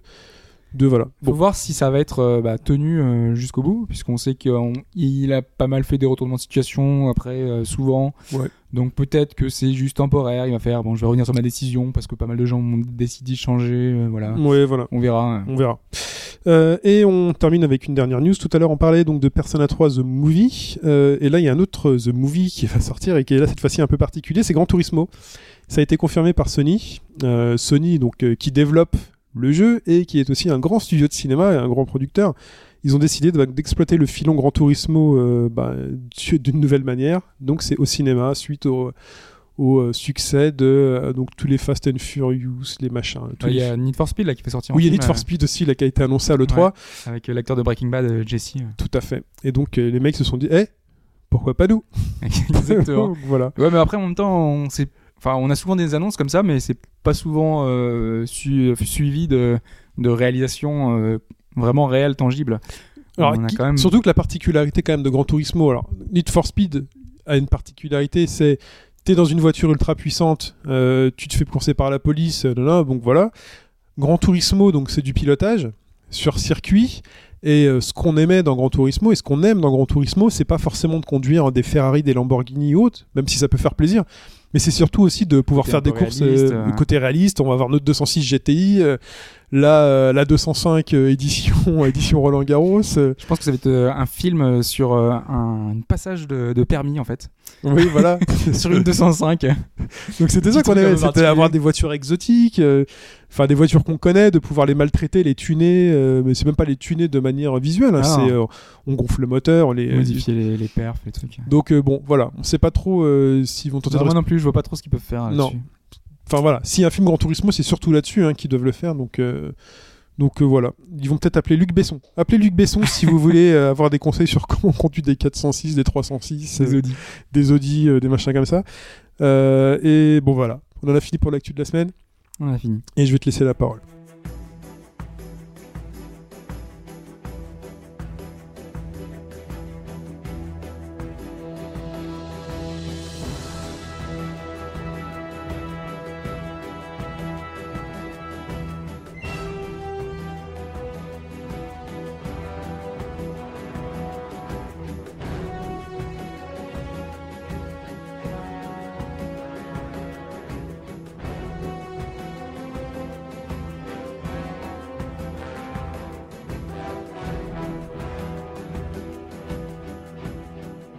Donc, comme on l'annonçait dans le sommaire de cette émission, c'est le but du sommaire, monsieur.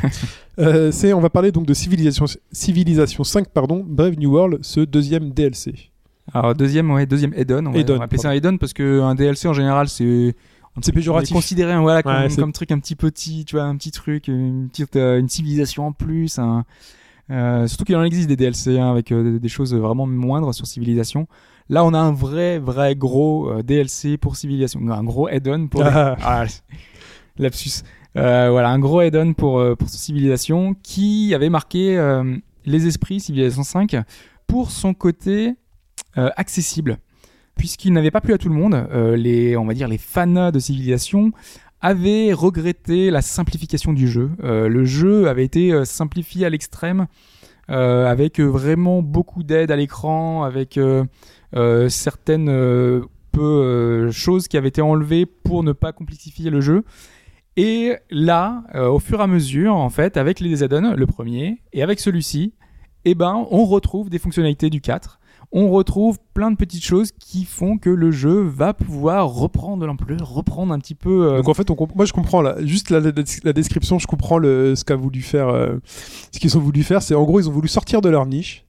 Les mecs qui se sont dit attends, on va, toucher un, un public beaucoup plus large. Ils se sont rendus compte que pas du tout. Je- Ouais, peut-être pas. Ils l'ont peut-être vendu plus, mais finalement, euh, ils se disent, bah voilà, c'est toujours les mêmes qui jouent. Donc, avec le temps, bah, c'est toujours les fans hardcore qui jouent à ce jeu. Donc, maintenant, on va revenir à, à une version qu'ils aiment euh, pour, pour, pour entretenir la flamme. Et euh, c'est juste ça. Ouais, c'est sans doute un peu ça aussi, ouais. Mm. Euh, puisque donc on retrouve donc dans cette dans cet add-on bah, tout ce qui a fait le succès de Civilization 5 parce que malgré tout c'était un bon jeu. Même s'il était simplifié, il proposait pas mal de choses qui étaient très sympathiques. Bah, déjà il y avait un système très novateur euh, sur les combats. Le, le système de combat euh, de bataille euh, avait été complètement revu. Donc Mhm. tout ça on garde. Le côté accessible, le côté euh, voilà, on a simpli- simplifié plein de mal de choses, on a rajouté plein d'aides. Euh, un des exemples les plus flagrants, c'est quand on commençait sa partie. Euh, Civilisation, c'est un jeu de entre guillemets de stratégie, d'expansion. On a une map monde, euh, on se balade, on a notre civilisation qu'on a choisie au début, euh, et le but, ça va être de bah, répandre, enfin de, de Bah, de faire la loi, quoi. voilà, de faire la loi, mais c'est pas forcément puisque, enfin, faire la loi entre guillemets, ça sous-entend de bastonner tout le monde. Là, c'était pas forcément le cas. Tu pouvais euh, te euh, avoir ta civilisation, euh, augmenter euh, ta, ta ville euh, et en créer plein, Mhm. euh, avoir une civilisation qui se propage euh, et qui, qui s'étend un petit peu sur toute la, la map et euh, étendre ton influence sur tous les autres pays. Pas, for- pas forcément qu'avec la force, mais aussi euh, diplomatiquement, aussi avec euh, ton influence, euh, avec ton euh, bah, l'économie, euh, avec la culture. Donc tu avais, plusieurs points. euh, Il y avait toujours la religion ou pas là-dedans? Il y avait la, la religion. En fait, euh, la religion, justement, là, elle prend de- encore plus d'importance dans ce, Mhm. dans ce DLC, euh, dans cet add-on. Mais tu vois, c'est un DLC. Ouais, c'est aussi appelé DLC, évidemment, mais bon. Donc je disais justement qu'ils ont gardé ce côté simplifié, puisque tout à l'heure je voulais dire justement, puisque quand on commence, on a un petit colon, euh, donc on commence avec juste une unité qui va pouvoir fonder sa ville, sa première euh, ville, la capitale. Et euh, la, la première chose qui, qui marque, c'est que en fait, on a un- une indication. Il nous dit, tu peux construire ta ville. En fait, tu as des petits icônes qui te disent, euh, par exemple, là c'est un bon endroit, là c'est un meilleur endroit. En fait, tu as différents endroits qui, te- qui sont conseillés Mhm. euh, pour pouvoir euh, prendre un bon départ. Et donc le débutant, eh ben, s'il veut, il a des aides comme ça tout le long du jeu, tout le temps, en permanence. Euh, si tu as des petits ouvriers, bah, les ouvriers, euh, si tu veux construire, euh, euh, bah, tu as une zone, il t'indique les différentes choses, les différentes euh, choses conseillées à construire sur cette zone. Il te dit là par exemple c'est une zone où il y a de la pierre, bah, vaut mieux construire une mine. Euh, là c'est une zone où il y a, une, euh, un endroit prospère pour pouvoir planter des plantations. Et ben tu peux. Enfin tu vois, il y a plein de petits conseils comme ça en permanence qui Mhm. sont désactivables heureusement, mais qui font que le jeu est toujours super accessible pour les débutants. Donc tout ça euh, c'est gardé pour le plus grand plaisir de, de chacun, de tous les débutants, de tous les, de tous les nouveaux D'accord. puisqu'en fait euh, le jeu, je l'ai dit, euh, va complexifier la chose, puisque cet add-on va apporter plein de nouveautés, euh, plein de choses, plein de nouveaux objectifs de victoire qui vont apporter une variété dans les parties qui va être absolument énorme. T'as un exemple là de, par exemple, de nouvel objectif de victoire ou Alors, dans les nouveaux ob- objectifs de victoire, du moins, c'est pas vraiment un nouvel objectif de victoire. C'est le fait qu'ils aient mis l'accent sur, par exemple, sur la culture. Autrefois, euh, quand on voulait avoir donc gagner euh, via euh, avoir une, culture florissante, une civilisation qui est, qui est construite de merveilles, on n'avait pas beaucoup de, de choix, de possibilités. Là, ils ont rajouté, par exemple, le tourisme. Donc, euh, on- dans ma partie, par exemple, moi j'ai commencé avec euh, que- un personnage qui s'appelle Casimir. Pourquoi pas C'est toi qui choisis ou... Rire des Champs. Non, mais en fait, euh, c'est pas mon personnage que je crée. C'est un vrai personnage qui existait. C'est Casimir III, D'accord. l'ancien roi de Pologne, le souverain de la grand, du grand royaume de Pologne, qui a unifié le- tous les, les États polonais à l'époque. D'accord. Euh, puisque c'est toujours un, un background historique. hein. On a plein de personnages. euh, à l'époque, on avait Gandhi, euh, on avait Napoléon, on a plein de, de personnages illustres Mhm. qui sont là, qui représentent une, une civilisation. Napoléon, c'est pour la France, Gandhi, c'est pour l'Inde. Euh, bah là, le, le roi de la Pologne, c'est pour la Pologne. Euh, là, il y a donc huit nouvelles civilisations qui ont été rajoutées. Euh, bah, notamment, on a Venise, euh, on a la Syrie, l'Indonésie, pas mal de personnages qu'on connaît pas. hein. Enfin, moi, je sais que je sais pas si toi ça va te parler. Euh, Assurbanipal, par exemple. Non, non, moi je suis une bille en histoire géo. Bah, je crois, de toute façon, même si, moi, par exemple, je m'intéresse- beaucoup à l'histoire, tu vois, ça me parlait pas non plus beaucoup, tu vois. Mais du coup, ça te fait progresser. Exactement. Surtout Mm. qu'on a un petit, on a toujours, bah déjà, avant qu'on commence, on a un petit laïus historique sur qui est cette personne-là. T'as un petit codex et tout. euh, C'est un, un petit peu ça. Euh, si tu veux euh, approfondir, il y a, il y a plusieurs choses qui sont, euh, qui sont faites pour justement le, apprendre plus de choses sur les personnages. mhm. Euh, Il y a aussi que chaque euh, civilisation a ses particularités. Napoléon, c'est quelqu'un d'extrêmement agressif. Tu vois, c'est quelqu'un qui a participé à, à étendre la France, enfin le, le pouvoir de la France sur toute l'Europe entière. Donc on retrouve ça dans, la, dans justement dans Civilisation 5, le jeu de base. Euh, Napoléon, dans, dans tes parties, si tu savais que tu l'avais en face, bah tout de suite fallait te méfier. Il fallait que tu construises pas mal d'unités défensives pour que parce que tu sais qu'il va t'attaquer au bout de deux tours, euh, Ouais. deux trois tours euh, direct. Faut faire des faut faire des défenses. Et ben justement, euh, dans Civilisation 5, une des particularités, c'était que le jeu euh, prenait pas mal euh, le, le, le fait que les batailles avaient beaucoup d'importance. Souvent, t'étais attaqué, t'étais harcelé en permanence par des, par des barbares. Les barbares, c'est juste des petites unités qui sont sur la map et qui t'attaquent en permanence puisqu'ils apparaissent un peu n'importe où tout le temps. Attaqué par les autres euh, cités-États, attaqué par euh, les, les autres euh, civilisations. Donc, du coup, bah, t'étais toujours sur la défensive et t'avais du mal à, à te consacrer aux autres moyens de gagner, puisque tu parlais de, de le fait qu'on puisse gagner en bastonnant tout le monde. Mhm. Il y avait pas mal d'autres moyens de gagner, comme la culture. Et ben là, en fait, euh, ils ont modifié l'IA de telle façon à ce qu'elle soit un peu plus calme, un peu plus cool. Donc du coup, bah, moi, par exemple, dans ma partie, euh, je t'en avais un, peu- un petit peu parlé tout à l'heure. Oui. J'ai commencé, euh, bah, on commence au début, la civilisation, on avance. Euh, là, j'en étais jusqu'en 1600. Et tu as commencé en moins? Je ne sais plus exactement quand ça commence, mais ouais, c'est avant Jésus-Christ, pas mal avant Jésus-Christ. Donc il y a pas mal de choses qui se passent. hein. On est dans un dans quelque chose euh, où on va voir euh, vraiment toutes les étapes, euh, le, le, le Moyen Âge, la Renaissance, les périodes un petit peu euh, fastes avec euh, voilà, il se passe énormément de choses dans notre partie qui va faire que notre civilisation va progresser dans le temps Mhm. plus ou moins vite. Et on n'avait pas trop le temps justement de s'apesantir sur la culture, sur euh, toutes les toutes les, les, les merveilles, tous ces Les trucs qui servent à rien, quoi. L'art, la culture, les trucs qui servent à rien. Bah, Normalement, tu vois, tu as certaines civilisations qui sont très portées là-dessus, tu vois, qui sont pacifiques, Oui. pacifistes. Et on on arrive- on n'avait pas moyen de mettre en place ces, ces trucs-là. Tu étais obligé de t'allier, essayer de t'allier justement à des. en fait, le militaire avait pris le dessus, quoi. Exactement. Mhm. Et cette, cette add-on met l'accent sur le reste. Mm. Alors, euh, ça passe par le tourisme, je le disais. Euh, en fait, ils ont rajouté plein de nouvelles merveilles. Et dans ces merveilles, tu peux construire, en fait, tu peux construire, ou pas forcément construire, mais en fait, tu peux euh, rajouter, euh, faire appel à des, personnages illustres, mais cette fois des personnages illustres du monde de la musique, du monde de la peinture, euh, du monde de, plein de, voilà, c'est des, artistes finalement qui vont peindre, qui vont apporter des créations musicales, qui vont apporter de l'influence pour ta civilisation. Par exemple, moi, j'ai eu euh, les tableaux de Monet Ouais. qui ont été exposés. C'est pas très réaliste, mais bon, euh, à la chapelle Sixtine. Pourquoi, pour- pourquoi pas? Voilà, on a les tableaux de Monet qui sont exposés à la chapelle Sixtine, qui m'ont apporté justement des points de tourisme. Puisqu'en fait, les autres civilisations se disent Waouh, il y a oh, la chapelle Sixtine, il y a des, des tableaux euh, innovants euh, dans, dans certains endroits, dans certaines villes. Donc, moi, c'est Varsovie, hein, parce que c'était euh, la Pologne. Mhm. Euh, on a euh, Mozart qui joue des super airs. Il faut que j'aille voir ça. Et en fait, tu attires du monde des autres civilisations qui vont petit à petit t'avoir finalement en, en modèle.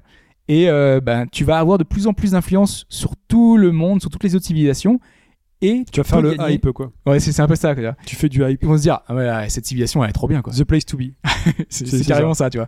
Et, euh, et le jeu, finalement, donne euh, plus de pouvoir à ces choses-là, euh, à, ce, à ce côté. euh, j'ai du pouvoir grâce à toutes mes, toutes mes créations, tous ces, toutes ces choses qui font que, bah voilà, c'est un côté super plaisant. C'est de l'influence. C'est comme sur Twitter. tu, tu, tu- voilà, tu chopes des followers grâce à Mozart. Voilà. C'est ouf. Et tu peux gagner, voilà, simplement en ayant un, un tourisme énormément plus influent que tous les autres, les, les autres nations réunies. D'accord. Donc euh, voilà, ça fait partie des axes de- d'amélioration. Dans les autres axes d'amélioration, euh, on a notamment euh, le fait qu'ils ont amélioré les routes commerciales. Euh, les routes commerciales, normalement, en fait, on a par exemple entre deux civilisations, entre deux capitales, tu pouvais créer un lien commercial. Donc c'était soit par exemple s'il y avait la mer avec un bateau entre deux ports, euh, soit des routes commerciales euh, avec euh, bah, par la par la route, hein, tout simplement. hein. Donc on avait des caravanes qui passaient et euh, c'était pas très avancé en fait. On échangeait essentiellement de l'or ou quelques quelques trucs. Mais euh, là, en fait, ils ont amélioré ça, notamment en permettant euh, d'avoir donc ces, euh, ces, ces, ces liaisons entre deux villes. Plus les liaisons sont faites entre deux villes éloignées, plus ces, ces liaisons vont rapporter en fait. Les routes commerciales vont être beaucoup plus rentables si c'est deux villes qui sont extrêmement éloignées.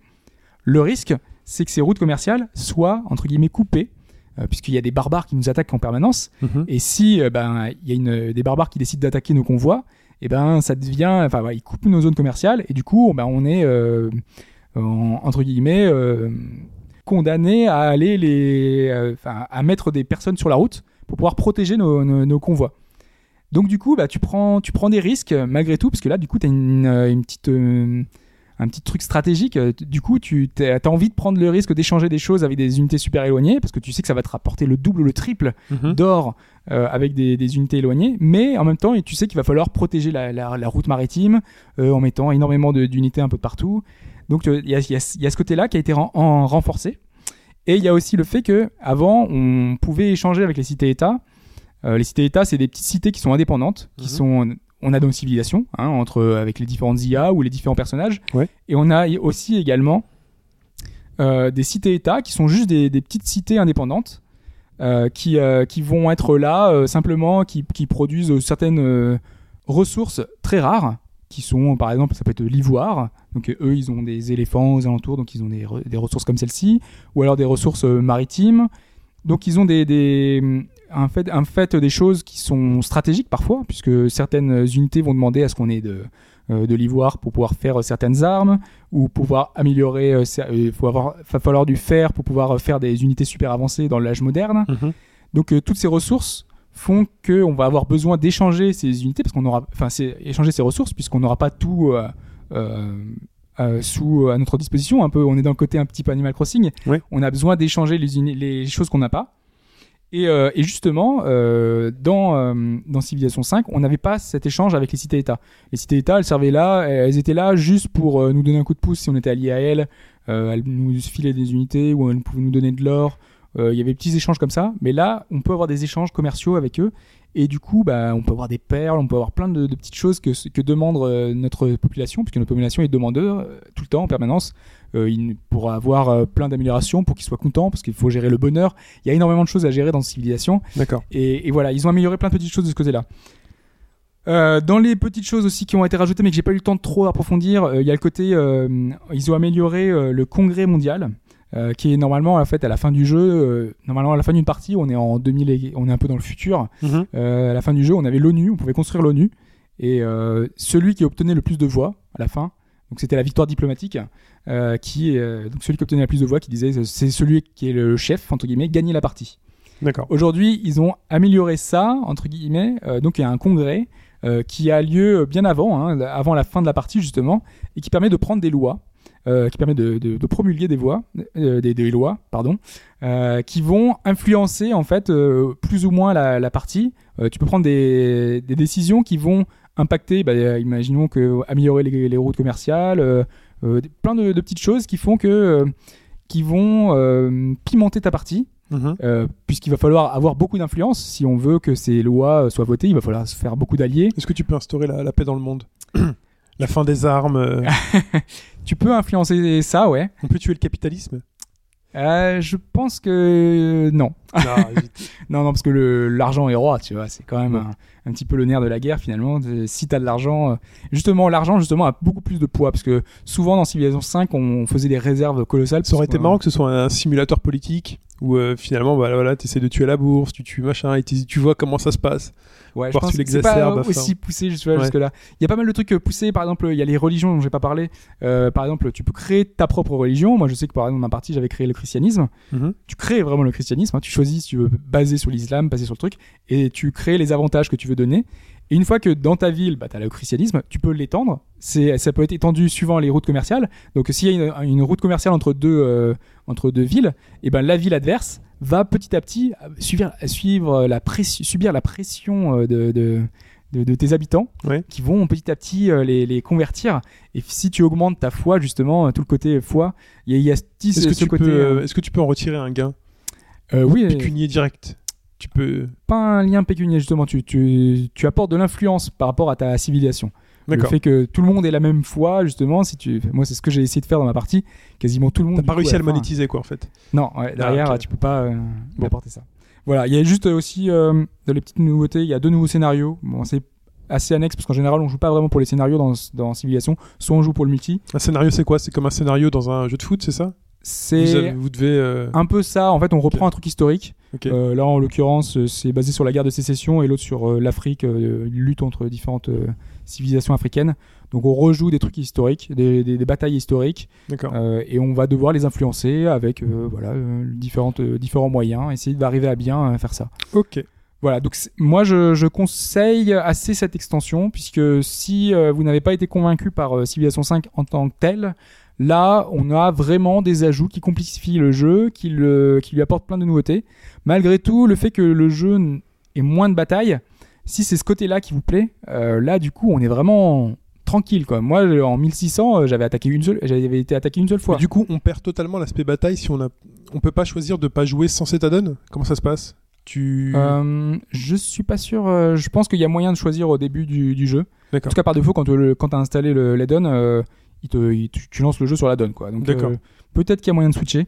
Mais en, en tout cas, euh, voilà, il apporte un petit truc en plus quand même. euh, avec euh, toutes ces nouvelles civilisations, c'est toujours un plus. Il y a notamment Venise qui apporte un truc très particulier. Mais euh, le, le jeu est vraiment beaucoup plus complet, euh, beaucoup plus riche. Pour ceux qui a vraiment qui voulaient rester sur le 4, là il y a le- le- toutes les nouveautés du 5 qui sont gardées et qui, euh, qui peuvent vous convaincre, notamment les, les débutants. Surtout qu'il est trouvé à pas cher. Il était en solde euh, sur, avec Steam là il y a pas longtemps. Oui. Je pense qu'il y a encore moyen de le trouver à pas cher. Il y avait eu pas mal de, de, de bundles. euh, je pense qu'il il sera proposé encore régulièrement. Il y a les offres chaque jour euh, sur Steam toutes les 24 heures. Voilà, donc c'est un excellent add-on. Très bien. Bah, merci beaucoup pour cet avis. Et euh, bon, on passe à la réponse à la question La réponse à la question. pour laquelle qui, j'avais appelé euh, Pipo. C'est ça, appel à la amie. On est moi et Pipo là. Même s'il n'est pas là, on est tous les deux. Donc euh, on rappelle la question rapidement. Euh, donc euh, il y a, euh, on change de nom, on change le nom japonais des jeux quand ils arrivent en Occident, et il y en a un qui Pas n'existe toujours, pas. pas toujours. hein. Pas toujours. Mais généralement, donc sur les quatre propositions, il y en a une qui n'est pas bonne. Euh, Project Zero chez nous qui se serait appelé Zero au Japon. Virtus Last Reward qui se serait appelé Good Guy euh, Did First. Good people die. Good People Die, ça fait très James Bond ça. Good People Die. Euh, au Japon, Alan Wake qui s'appelait Darkest Zone, voilà et Abe l'Odyssée d'Abe qui s'appellerait Abe Gogo. Abe Gogo qui est le choix de Pipo l'appel à un ami et donc le mien. Et vous aurez remarqué que c'est le seul exemple inverse, puisqu'en fait tout le reste, euh, Project Zero, euh, pardon, c'est pas le seul, euh, je me suis planté. Oui. Euh, c'est avec Alan Wake, l'un des deux jeux occidentaux qui aurait changé de nom, mais occidentaux, qui aurait changé de nom, mais au Japon du coup. Oui. Alors que les deux autres, ce sont des, des jeux japonais qui ont changé de nom en France, enfin en France, en, En Europe Occident. et en Occident. Exactement. Alors, Donc, bah, on va les prendre dans l'ordre. On va faire, on va faire ça depuis le, depuis le début. Euh, on va commencer par euh, Project Zero, qui s'appellerait Zero. Pipo avait l'air super. Il avait l'air sûr de ouais, lui. Il est vraiment sûr de lui, ouais. Mm. Et il a raison. voilà, c'est Pipo.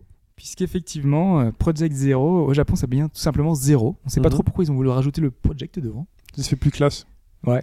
En plus, il a un autre nom euh, aux États-Unis. Je sais, j'ai plus le nom en tête, mais ils l'ont encore, ils ont encore changé, tu vois. C'est c'est Ok. encore un nom différent. Stage. Stage 0.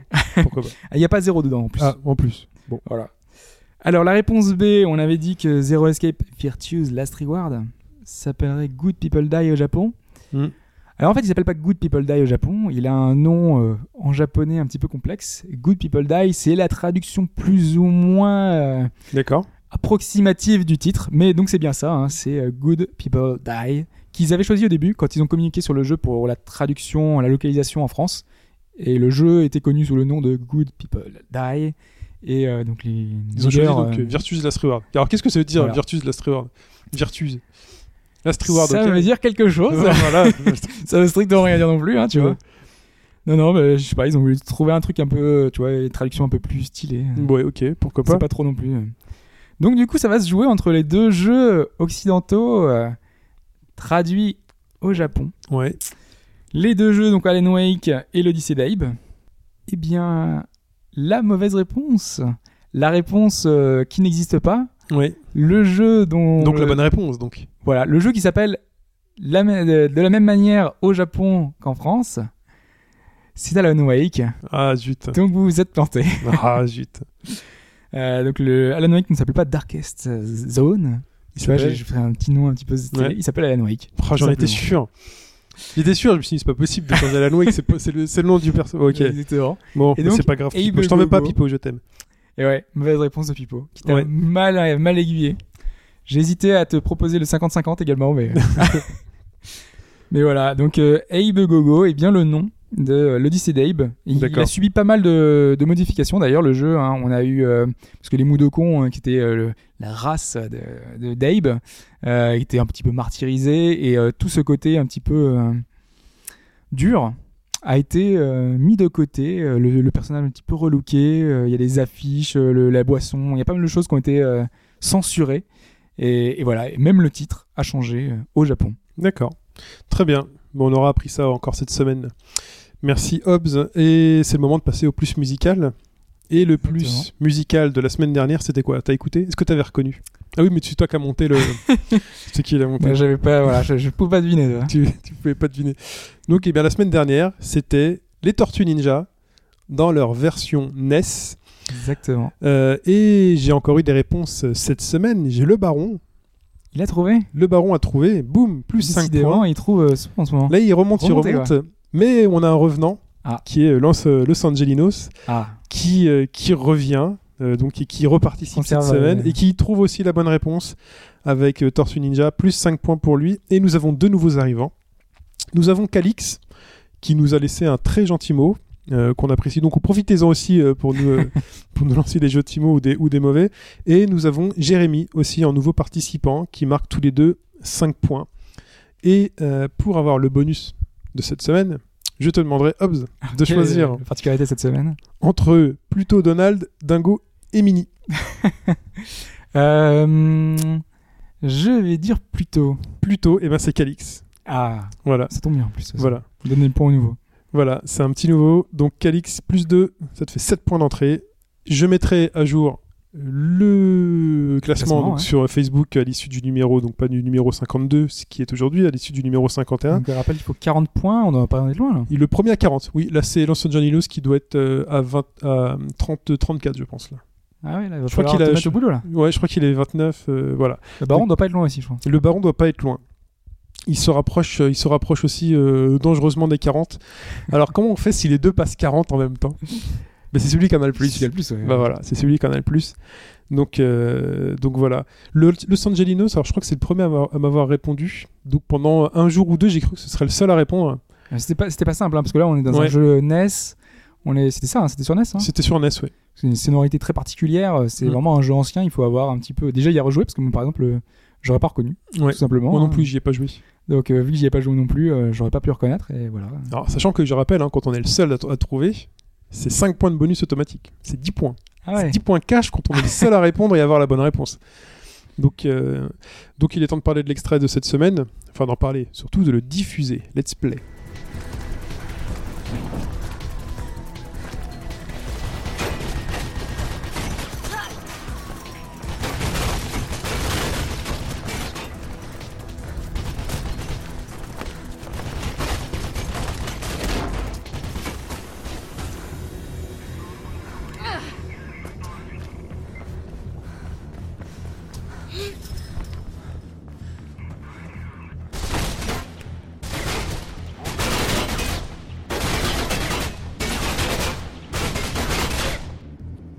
Voilà, voilà, voilà, voilà.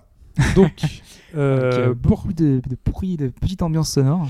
donc euh, bah, pour participer, c'est toujours la même chose. C'est chin, H-I-N, at hbgd.fr par mail donc. Et euh, vous pouvez donc toujours nous retrouver sur au bas gauche droite.fr sur le forum qui est ouvert à vos remarques, à vos avis.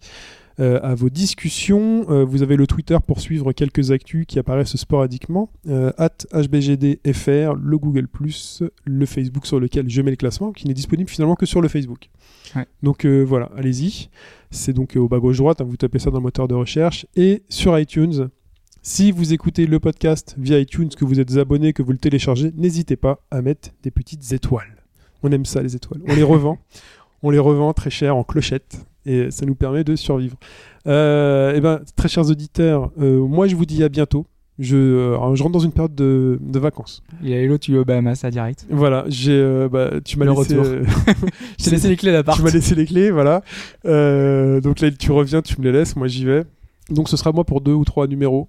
Donc euh, à voir. Ouais, puisque justement, normalement, aujourd'hui, normalement, ça devait être un podcast thématique, hein, si vous avez suivi, qui, euh, à cause de, bah, de, de, de roulement, a fait que bah, on s'est retrouvé à deux.